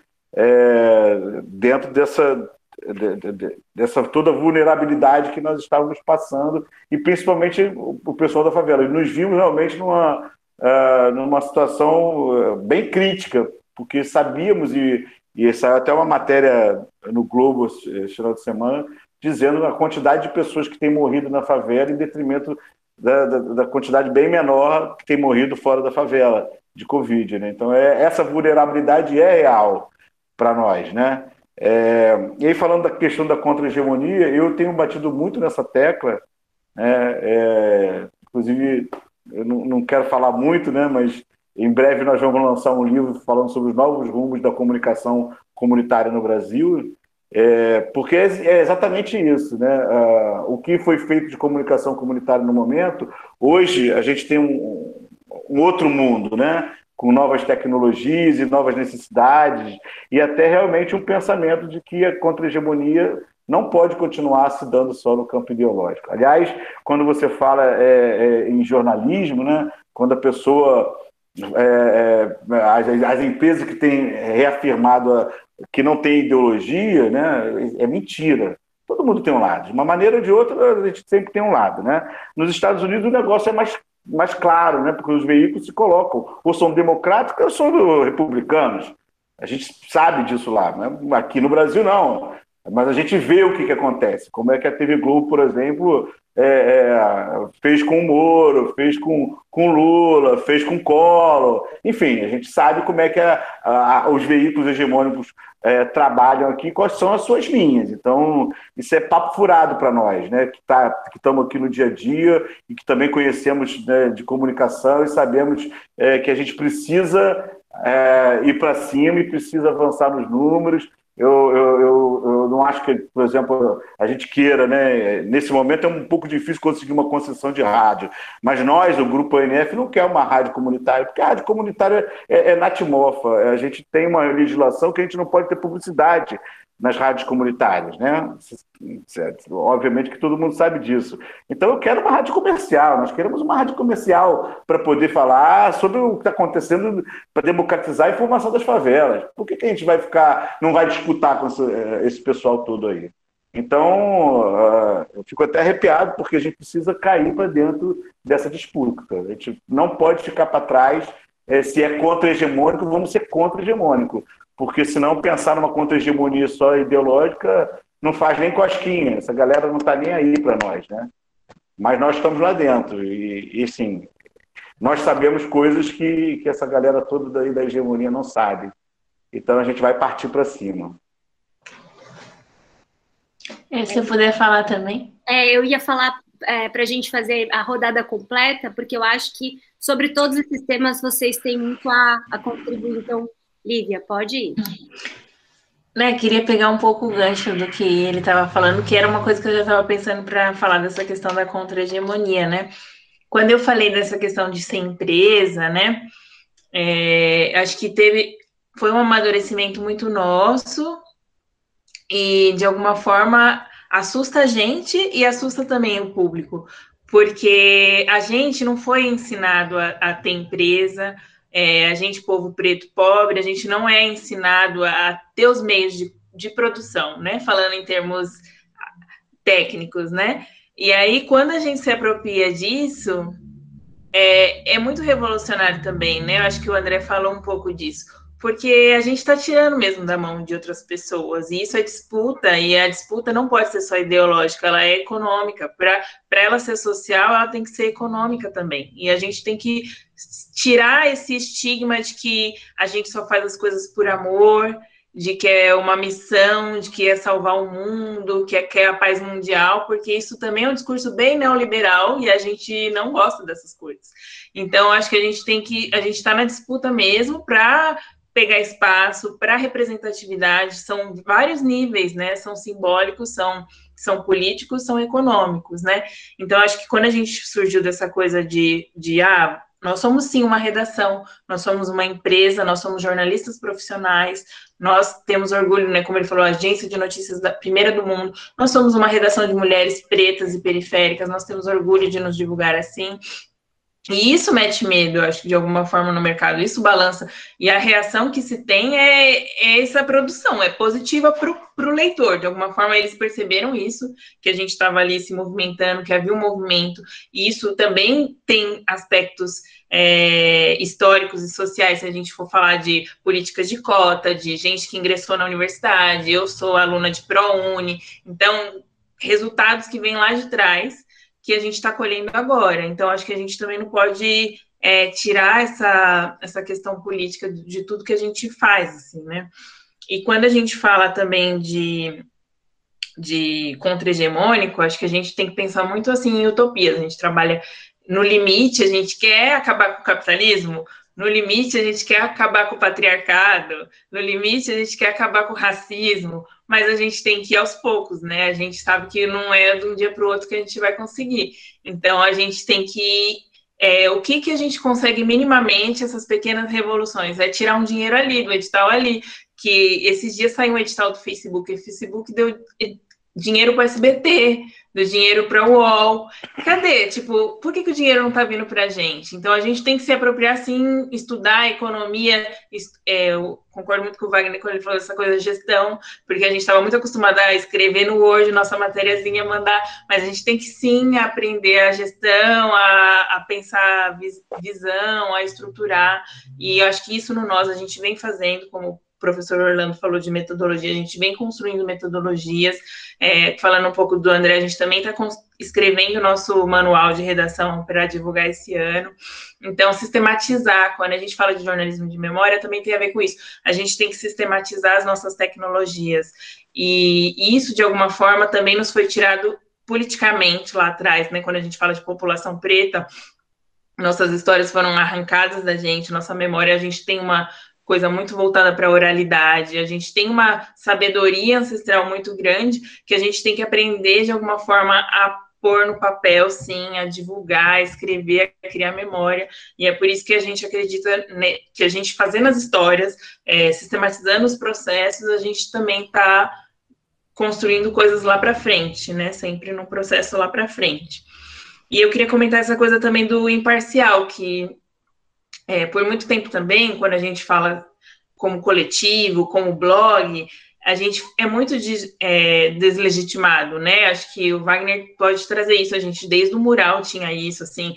É, eu tinha com colegas de jornalismo, algumas pessoas falavam: ah, mas o que você escreve lá é blogzinho, é matériazinha do seu bairro. Então, constantemente a gente vai ser atacado por dizerem que a gente, o que a gente faz é militante, é, é tem só um lado, mas aí quando eles leem de fato, eles veem que a gente segue todos os procedimentos de jornalismo, todas as técnicas possíveis, a gente tem qualidade, a gente produz um jornalismo é, efetivamente bonito, bom, a gente tem orgulho, todos nós aqui, todo mundo que está acredito que faz assim todas as técnicas, e, e a gente tem uma posição, que é o nosso lugar, nosso lugar de fala, nossa posição no mundo, assim como eles têm e supostamente eles negam. Mas acho que a gente evidenciar que a gente faz um trabalho profissional, mas que tem uma posição como qualquer outro teria, é, é muito importante a gente continuar reafirmando isso. Por isso que quanto mais profissional a gente é, mais a gente vai se posicionar e mais eles vão ter que aceitar. Né? Então, a gente sair desse lugar do, do amadorismo, do pessoal, do blog, do, do relato, muito pelo contrário, a gente tem que dar força aos relatos, né? No Nós, a gente tem muito um espaço de escrever artigos em primeira pessoa, tanto nós quanto a gente recebe das leitoras também, porque a gente é autoridade, como a gente falou, a mulher, a mulher negra, a mulher da periferia, ela é autoridade, ela tem todo o direito de ter um espaço para ela publicar o que ela está falando. E, e, e, não é porque ela está falando em primeira pessoa que vai ter menos valor. Acho que a gente também tem que reformular esses conceitos no, no jornalismo também. E era um pouco isso que eu queria falar. Ah, da pandemia, só é, por incrível que pareça, para nós foi assim um ano muito produtivo, porque foi o primeiro ano que a gente conseguiu ter uma equipe totalmente dedicada e a gente sentiu que havia também esse apelo das pessoas verem que precisavam dessas histórias, que a gente que está no território, a gente que conhece as pessoas, a gente que tem o um número direto do WhatsApp da, da fonte. Então, a gente estava chegando em lugares que as outras redações não estavam. Então, a gente trabalhou muito, a gente conseguiu financiamentos, a gente fez campanhas de vaquinhas, e a gente percebeu que a, a população em geral, a população mais leitora, mais instruída, queria apoiar grupos de comunicação então, a gente teve bastante retorno positivo e a gente conseguiu produzir bastante coisa. Como eu falei, o desafio agora é a gente continuar é, mantendo a partir de agora, né, com essa continuação da pandemia, né, mas claro que a gente sempre fez muita coisa assim, remota, cada um da sua casa, né, eventualmente a gente fez algumas é, ações presenciais, mas assim, tentando o máximo nos preservar, preservar as nossas fontes. Que comentava, né? Vai lá. Pode ser, eu vou já. Acho que a, a, a Lívia falou muita coisa já que eu ia falar. Eu acho que a pandemia é, é isso, a gente estava. A gente já trabalha de, desde casa há 10 anos. Assim, foi, acho que a, com a Band também, quando a gente começou a fazer vídeo, a gente saía mais, que a televisão, etc, etc. O impacto da pandemia também foi isso, o cancelamento desse projeto, né? Um projeto que era novo para a gente também. É, claro, galera ia fazer entrevista pessoalmente e tal, só que a gente já tinha uma equipe de repórteres também fixa, é, que já produzia remotamente muita coisa. E a, a gente tinha uma sede, a, a, a, casa onde eu morava, que eu dividia com o Anderson, que é o, o outro gestor, a, a, uma parte da casa funcionava como sede. Então, duas vezes por semana, a equipe fixa ia para lá e a rede de correspondentes dos 60 iam para reunião mensal. Então, isso acabou, então esse contato é, é, foi, foi uma perda muito grande, assim, além dessas reportagens presenciais. Mas isso a gente conseguiu dar conta ali com, com isso, como a já falou, o contato do Zap e tudo mais, isso também foi um boost para a gente criar o projeto do podcast porque a gente queria fazer um negócio pelo WhatsApp, foi é, a deixa. Então, eu, eu dividi a casa com o Anderson, falei, o que a gente vai fazer agora? Vamos criar amanhã um podcast, no dia da quarentena aqui em São Paulo, e a gente criou, foi muito legal, era diário, e aí começamos eu e ele, eu produzindo, fazendo mil coisas de gestão, produzindo, e ele editando, até que foi um sucesso, e aí a gente conseguiu um financiamento do Instituto Unibanco, e aí a gente conseguiu trazer repórter para trabalhar fixo, um editor de áudio. Aí a gente conseguiu o financiamento do consulado americano para uma segunda temporada. Então, é, é isso, a gente conseguiu outros editais emergenciais. Então, a gente trabalhou como nunca no ano passado, porque a gente criou projetos por conta da pandemia, a gente se fez ser visto muito, então foi a maior visibilidade da mural em toda a história, é, o que faz com que agora, por exemplo, a gente tem, a, a gente está sendo é, recebendo e-mails de empresas, por exemplo. De, aí, beleza, a gente faz reportagens especiais sobre X assuntos. Eu, empresa, ó, nossa linha editorial é essa. Você quer apoiar financeiramente isso aqui? Você não vai indicar qual é a pauta. A, a pauta é essa. E aí, e aí, então a gente está nesse momento de pegar essa visibilidade, esse jornalismo profissional que a gente faz, para pensar nesses modelos de sustentabilidade. Claro, a gente precisou pensar qual a poltrona a gente de comprar equipamento mesmo de estrutura para a galera que para a galera fixa para trabalhar de casa, então teve todas essas questões, mas é, é isso, foi um ano muito muito louco é, de a gente de conseguir experimentar muita coisa e, e levar mais informação para as pessoas. Quando a gente fala de, é, dessas questões de jornalismo contra-hegemônico, eu lembro da. A gente surge na Folha de São Paulo. A Folha não pagava pelo conteúdo que a gente produzia. Era quase que a Folha cede espaço, a gente faz o que ela não consegue fazer. Hoje a gente é empresa em que a Folha ela paga, se ela não paga, a gente não publica. Então é isso, o jogo virou. E, e tem toda essa questão do, de quando a, a Cintia mencionou a questão de blog, era isso. Tá lá, blog dos correspondentes comunitários de São Paulo. tinha todo um lance de preconceito, porque tem, de achar que aquilo não era jornalismo, né? E o quanto a gente também teve de, de, de, de mostrar cada vez mais o nosso trabalho na diversidade de fontes, de mostrar que, que os moradores são sim especialistas, e de entender que hoje, inclusive eu escrevi um, um artigo ano passado para o blog, que agora é de opinião, é, de falar, ó, ó, ó, bonitinhos, você está mandando aqui mensagem para a gente querendo contato, vai lá pegar. Porque é, é, é, chegou exatamente nesse momento de achar que toma aqui, toma aqui, de mão beijada todas as nossas fontes. E as nossas fontes são o nosso maior tesouro. A gente não vai te entregar de mão beijada.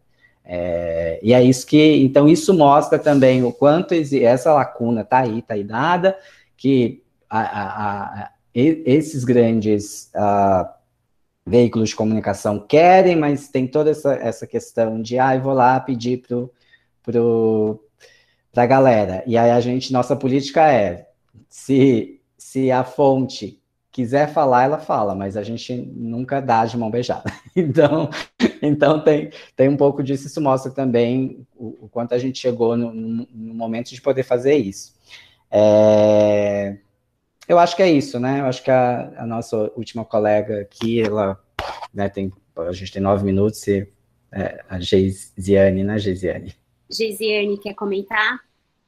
Então, queria, acho que para fechar essa questão da, da pandemia, então, nós tínhamos, é, como eu falei, nós tínhamos preparado um plano é, para 2020, nós íamos voltar, né, com o jornal impresso, né, do Calango, né, e a gente perdeu esse, esse apoio aí para 2020, porque é, o nosso parceiro, né, que viria como parceiro para a impressão do, do, jornal, no voltar a impressão do jornal comunitário, que é, é um parceiro da instituição, né, do Ateliê de Ideias, da ONG, decidiu, a gente também entrou em, é, em consenso que o recurso viria para uma outra linha aí de apoio às famílias aqui da comunidade, né, que é, no caso, a, a distribuição de cestas, a questão do, da moeda social, porque a, a, a instituição, como a gente faz o fomento do banco comunitário, a gente pensa também muito nos empreendedores locais aqui, né, muitos empreendedores foram impactados em relação à pandemia, né? Com comércios fechando ou diminuição nas vendas, e a gente precisava, de alguma forma, é, dar um gás nos comércios, né? Nas vendas locais, né? E normalmente, quando vem cesta básica para cá, vem comprada nas grandes redes, né? De supermercado. E, então, a gente é, mobilizou, a instituição mobilizou, e acabou que toda a equipe do jornal, que, que a equipe voluntária do jornal comunitário entrou junto, nessa mobilização para conseguir captar recursos não vindos de cesta básica, mas vindo em moeda social, para que os moradores é, comprassem dentro da comunidade, né, nos comerciantes que aceitam a moeda do banco comunitário. Por outro lado, a gente perdeu esse lance da, da questão do, da, da, impressão do jornal comunitário, só que a gente ganhou uma fotógrafa que, que, é, que o Orlando conhece, acredito, Dani não, não tenho certeza, que é a Thaís Gobo, que é uma, uma jovem fotógrafa aqui da comunidade. Ela sempre muito envolvida em muitos trabalhos de fotografia, e nesse período de pandemia ela perdeu um pouco, né, perdeu completamente algumas, algumas, é, alguns trabalhos, né, por causa dessa questão de ter que sair para fotografar, enfim, ela perdeu. Então ela falou, não, peraí, então eu vou voltar para o jornal, porque é a minha grande paixão, né? E ela foi que deu gás aí nossa, as nossas redes sociais, tanto o Instagram quanto o Facebook, né? E eu junto com ela no site, a gente produzindo esse conteúdo, né? Tentando minimamente produzir esse conteúdo, né? De forma também como voluntárias aí na, na produção. E o restante da equipe, a gente teve duas jornalistas, nossa, que infelizmente pegaram Covid, uma pegou duas vezes, então a gente já ficou muito assustado, né? E ela mesmo saindo pouco, elas ainda conseguiram, né? Às vezes no ambiente familiar acaba você, acaba contraindo ali também dentro do seu ambiente familiar, porque alguém da família sai, né? Entendeu? Então, é, então a gente continuou com essa produção, mas uma produção muito tímida, mas que a gente conseguiu pelo menos voltar com, a, com as mídias é, as mídias sociais e a, e a Thaís conseguiu trazer a Thaís de volta, entendeu? Foi até a Thaís, junto comigo, junto com uma outra jornalista, que pensamos, elaboramos esse projeto para captar, captar o recurso agora que vai chegar é, daqui uns dias aí para a gente voltar, de repente, voltar a sonhar com, a, com, o nosso jornal impresso, entendeu? E voltar a pensar numa um, em essa questão de produção de vídeo, voltar, é, pensar novamente, né, na questão do, da TV Calango, né, que é a TV do jornal comunitário, né, e mais, é, como eu falei, que a gente a gente está muito enraizado aqui na, na, no desenvolvimento comunitário e trabalhando em outras áreas do desenvolvimento, às vezes realmente não fica. Eu, por exemplo, estou atolada com estagiários, com um monte de gente trabalhando com outras coisas. O Orlando sabe como que a Varal funciona, né? É um berço aí de, de é um espaço. A Varal é um espaço de, de, de produção de é, de coletivos, né, que entram e saem ali de dentro, que usam o espaço da varal, e eles eles estão muito amarrados ali com a gente tenta fechar a porta porque está com, com medo, né, de aglomerar ali dentro, mas os coletivos, não, a gente quer entrar, a gente está querendo é, guardar as cestas básicas aí para a gente distribuir lá, então a gente tem que estar tá sempre nessa supervisão para que os jovens também não aglomerem ali dentro, entendeu, do nosso espaço, sempre tentando conscientizar eles ali também e tentando ajudá-los aí na distribuição de cesta de álcool, de dinheiro no e-dinheiro, enfim. Então a gente está muito envolvido aí com isso, né? E impactou, né, para a gente aqui, né? Mas continuemos os trabalhos, né? Maravilha, Geisiane. Eu vou fazer uma rodada, então, final bem rapidinha de perguntas. A Rita está inscrita, o Petrolino tinha se inscrito e a Agnes também se vocês puderem abrir o microfone e serem bem objetivos, aí a gente consegue, sei lá, pelo menos escolher alguns para comentarem as perguntas de vocês. Rita. Boa tarde, gente. Vocês me ouvem bem? É bem legal ouvir sobre todas essas iniciativas. É, a minha pergunta vai especificamente para a agência Mural, é, que eu fiz um curso no, do Facebook ano passado, aí eu conheci a Ana Beatriz e o Lucas, os repórteres, é, e eles citaram uma iniciativa bem legal, é, que foi a distribuição do podcast pelo WhatsApp, mas que teve aquela ação é, nos carros de som, né, em parceria com a Renós. É, e a minha pesquisa sobre deserto de notícias, em alguns artigos eles falam isso, que a comunicação, às vezes, nesses locais ainda se desenvolve com carros de som. Enfim, a minha pergunta é assim, como que surgiu essa ideia? Alguma demanda que vocês perceberam? Enfim, os bastidores. Como foi direta, Wagner? Pode responder. Foi, nasceu da, da própria parceria com a Nós. A Nós veio para dar uma formação em eleições, a gente fez o match, vamos publicar reportagem sobre isso, e aí a cereja do bolo, o que, que a gente faz de diferente? Então, aí surgiu a ideia do carro do som, que já era uma ideia antiga, que a gente nunca tinha colocado em prática, como tinha recurso para isso, fomos lá para cinco comunidades com o carro de som falando o podcast, com o Paulo narrando o podcast. Foi muito legal, a gente quer fazer isso em algum outro momento.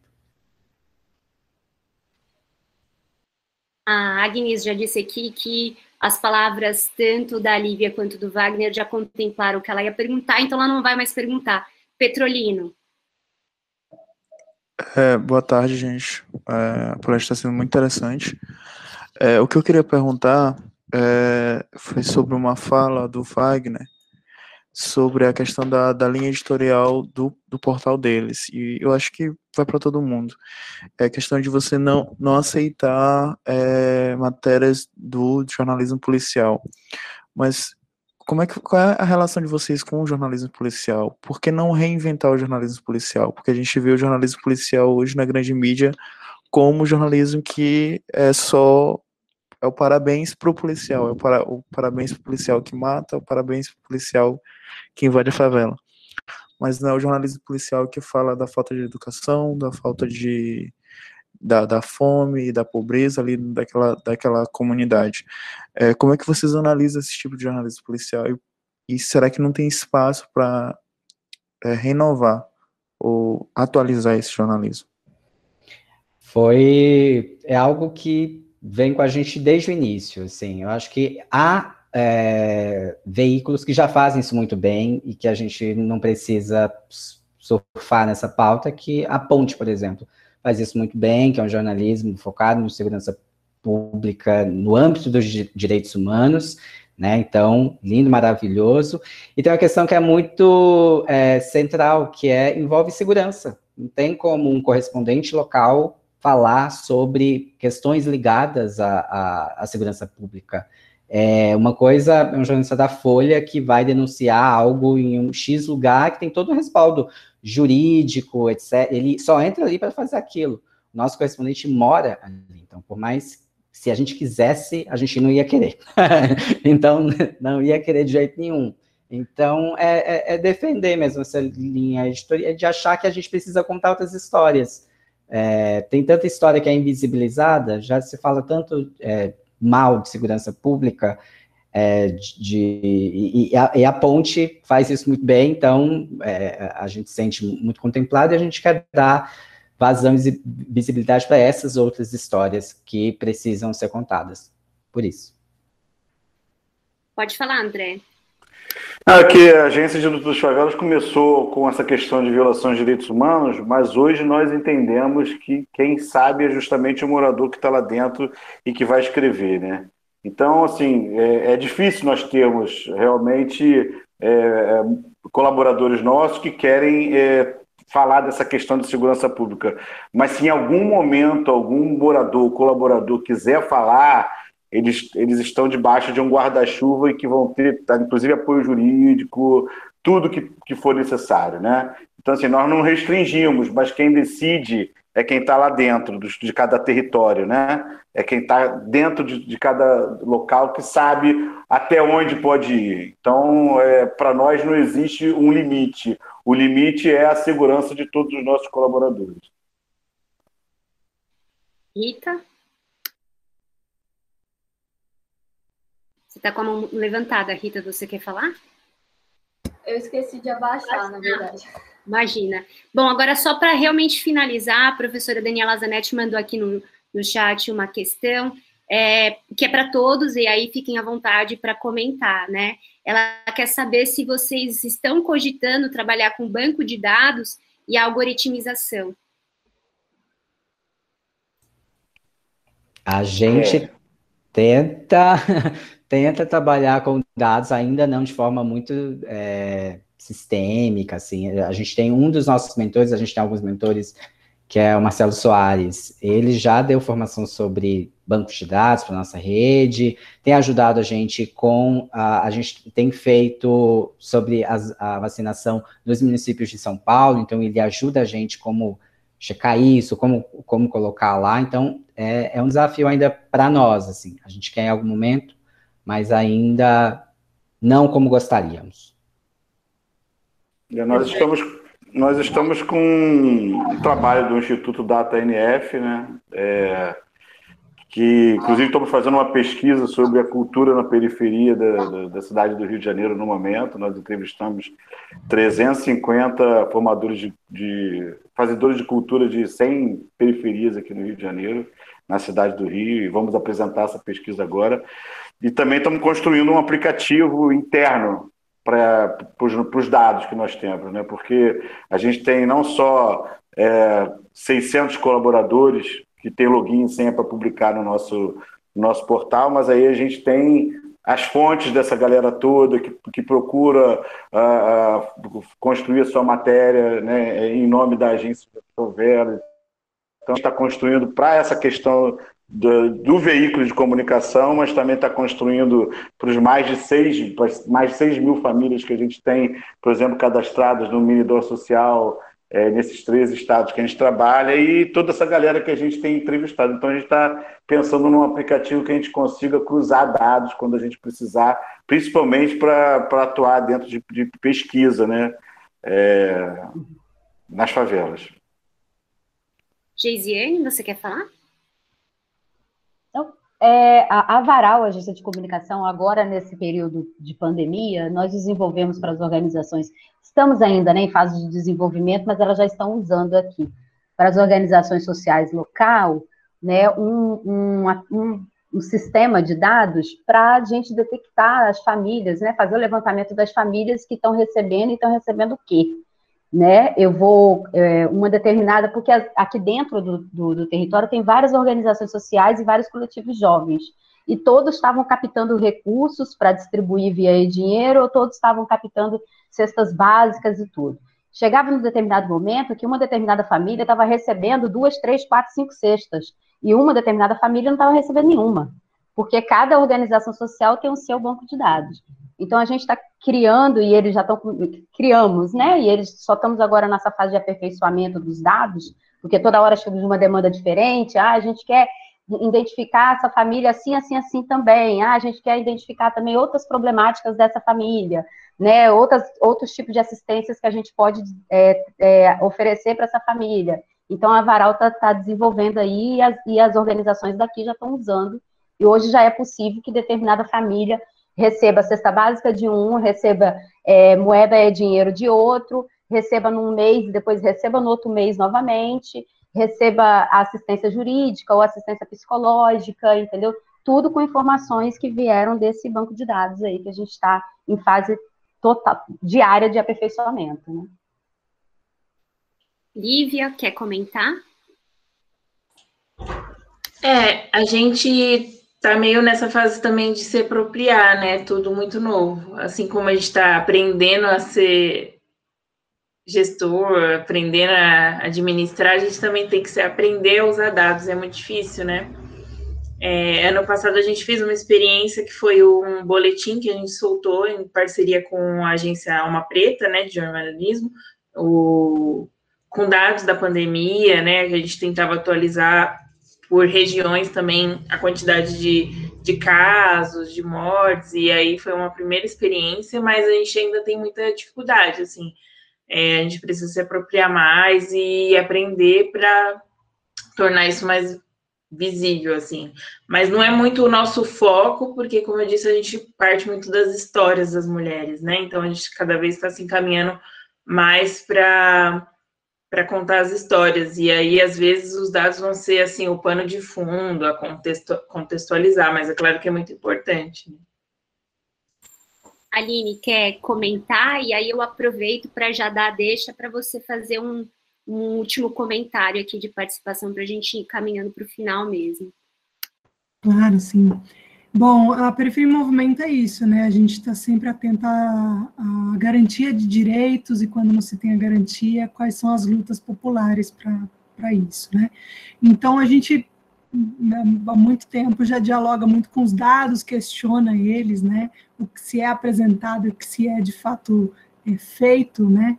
Enfim, a discrepância de população de cada ter território, como é que os serviços públicos chegam e qual a qualidade. E, mas cada vez mais a gente se aperfeiçoa nisso, né? Acho que reflete, por exemplo, a LAI a gente usou muito pouco na nossa história, né? Esse pedido dos dados e para trabalhar eles, a gente sempre vai por outras vias. O CEP a gente tem contado muito, né? O que o CEP tem feito para pensar propostas, né? De para as periferias, é, a partir desses olhares periféricos, né, que tem a composição de uma equipe, né, de pesquisadores, pesquisadoras que vivenciam, né, o território, e a gente fez também, acho que movimentos, é, por exemplo, mapeamos também, inclusive, é, uns anos atrás, André, aqui no, no extremo sul, é, iniciativas de, de cultura. E só no extremo sul, assim, Parelheiros, Grajaú, Cidade Dutra, a gente mapeou quase 200 iniciativas de cultura e fizemos a partir daí uma série também, Cultura ao Extremo, né, produzimos conteúdo jornalístico a partir do levantamento que a gente fez, e a mais recente, né, o Fórum Comunicação em Territórios, em que em 2019 a gente mapeia 97 iniciativas de, de comunicação periférica, e a gente entende esse cenário, né, que foi trazido das rádios comunitárias que historicamente são feitas para não se fortalecerem, né? E mapeamos Rádio Heliópolis, Rádio Cantareira, em que tem uma equipe de 20 voluntários. Agora, com a pandemia, foi muito difícil ser mantido, né? Isso mudou. Mas no mapeamento de 2019, tinha uma média de 20 voluntários eh, que tinham seus trabalhos né, paralelos, mas garantiam uma programação no ar todos os dias, né? Então, a gente tem uma mescla de produzir dados e de acessar dados e trabalhar muito com mapas também para ilustrar esses dados. que às vezes a gente vê um monte de números, né? A gente pensa, cada público tem uma relação com isso, de assimilar o que, que esses números estão dizendo. Então, a gente já usou algumas vezes também o mapa para pontuar é, as coisas, né? O que a gente está trazendo em números, ilustrar ali com, com os mapas. A gente gosta muito do diálogo com a cartografia, né? E, bom, como consideração é, de encaminhamento, né? Eu sempre gosto de pensar esses encontros nunca como um fim, mas como um ponto de partida. E só de ouvir todas as pessoas que falaram aqui, ouvir as perguntas, as provocações, é, acho que são várias ramificações possíveis a partir desse encontro. Disponibilizar aqui, Periferia em Movimento, para diferentes trocas possíveis, críticas e sugestões a gente sempre também pede muito para que a gente faça sempre é, sempre melhor, né? Sempre mais com um olhar apurado e contemplar o, o fato, né? Que precisa ser posto aí e distribuído em diferentes formas, né? E agradecer muito, né? Acho que é isso, essa sensação de que em meio à pandemia, num cenário muito complexo que a gente tem vivido, de agravamento, né, do, dos nossos direitos, assim, se, né, caindo assim meio os dedos, né, é, se perdendo, né, é, a gente conseguir fazer um movimento, né, de discussão sobre a mídia e sobre o fortalecimento das nossas mídias periféricas, faveladas, comunitárias, e seja lá o termo que a gente se sentir mais à vontade de dizer, mas são essas narrativas que, que priorizam né, as histórias que historicamente não são contadas. Então, é, é muito rico e reverbera inevitavelmente, porque a gente almeja encontrar um pouco mais lá na frente, né? É, muito obrigada, estou à disposição para trocar ideia.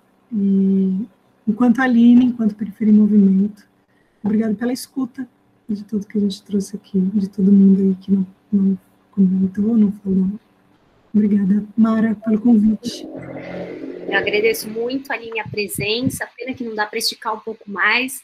Vamos passar então, se vou inverter um pouco a ordem, passar para a Geisiane fazer os comentários finais. Então, eu agradeço muito, né, a professora Daniele, pelo convite, pela oportunidade de, de ouvir, né, tantas experiências fantásticas, né, de comunicação periférica, comunitária, favelada, da quebrada, né? E eu espero né, ter contato com vocês, né, para a gente continuar trocando figurinhas aí, eu continuar aprendendo com vocês, né, levando um pouco dessa experiência de vocês em, em relação à gestão e, né, e a produção de conteúdo aí, trazendo um pouco para cá, para o nosso território, né, que é para o território do bem. Agradeço aí a oportunidade. Obrigada. Obrigada, Geisiane. É, Lívia? Só agradecer também, né? É, acho que é muito importante quando a gente fala, a gente dá mais motivação também, a gente, o nosso trabalho, né? É, e também conhecer os outros trabalhos, né? A gente um dá força para o outro, assim, de ver que tá todo mundo junto. Assim, gostei muito de ouvir a Gisiane e o André, especialmente porque não os conhecia, né? Assim, o Wagner e a Aline, a gente aqui em São Paulo tá muito um contato sempre, mas é sempre bom saber das outras regiões que existem projetos tão parecidos e importantes também. E dizer para vocês conhecerem um pouco o nosso site, né, nossas redes sociais, nós mulheres da periferia.com.br. Amanhã a gente está para lançar uma campanha de financiamento coletivo, então a gente conta com o apoio também de vocês. É, estamos aí nessa missão, nessa utopia, como diz o Krenak, de contar histórias para adiar o fim do mundo. É isso que a gente acredita. Obrigada, gente. Obrigada, Lívia, pela presença, pela troca de experiências. André? Eu também quero agradecer muito a Mara por esse convite, porque eu considero muito importante que a gente conheça essas iniciativas, que a gente possa, cada um, pegar um pouquinho daqui e dali, se aperfeiçoar para a gente é, juntos fazermos uma, uma, uma comunicação contra-hegemônica efetiva, né? É, aprendendo uns com os outros. A agência de luta das favelas está aberta para quem quiser participar como colaborador, escrever nos mais diversos lugares do país. É, é, também é, dizer para vocês que é, acessem nossas redes, vamos se conhecer mais, vamos, vamos trocar mais. Né? Já tinha passado para a Mara o Linktree da agência de notícias favelas e, e, também o meu pessoal. Então, vamos trocar, vamos se conhecer mais, porque a gente tem muita coisa para fazer. Obrigada, André, mais uma vez pela presença, pela troca de experiência, pela disponibilidade de sempre. É, Wagner. Só, só agradecer, foi um papo maravilhoso. Já tinha adiantado links ali, então assinem o Zap. A gente lançou também uma campanha, é, programa de apoio semana passada. É, e é isso, acesse as redes da Mural e estamos aí abertos do que vocês quiserem, para as ideias que surgirem. Tamo junto. Obrigado. Obrigado, Mara, pelo convite. Bom, mais uma vez agradeço a presença de todas e todos, dos alunos, enfim, dos colegas professores, do professor Orlando, principalmente, da professora Daniela, que ajudaram aqui a organizar a nossa roda de conversa, enfim, encaminhar aqui alguns comentários. Eu sei que tem muitas outras coisas que a gente podia trazer para falar, mas assim, o tempo já já está para lá de esgotado. Então, assim, agradeço demais mesmo a presença de vocês. Assim que esse, digamos assim, esse momento de atividade da disciplina se transformar num podcast, a gente vai divulgar e a gente vai mandar para vocês o link. Eu também vou disponibilizar mais uma vez, assim, até algumas coisas que vocês já tinham me mandado, eu compartilhei com os alunos, mas se vocês tiverem mais alguma coisa que queiram compartilhar, podem me encaminhar, eu envio para todo mundo, e fica o convite aqui aberto de que, assim, a gente quer dialogar, né? Eu acho que é um esforço coletivo, a gente está aqui com é, representações de todas as regiões do Brasil, tanto de professores como de alunos, são seis programas de pós-graduação, então o que a gente está fazendo aqui é alguma coisa inédita, e a gente quer um pouco mais, que a gente é meio ambicioso, né? Então, a gente quer um pouco mais, é que a gente quer estender esse diálogo para quem está, eu vou usar um termo que está super batido agora, mas que eu acho que desenha bem isso, que é quem está na linha de frente, né? Que são os comunicadores que estão colocando em prática, muitas vezes, aquele jornalismo para trazer aqui para nosso para nossa seara que a gente tanto defende, que a gente tanto acredita. Então, assim, aqui é um espaço aberto para vocês muito obrigada a todos. Eu acho que a gente pode ir, então, caminhando para o encerramento.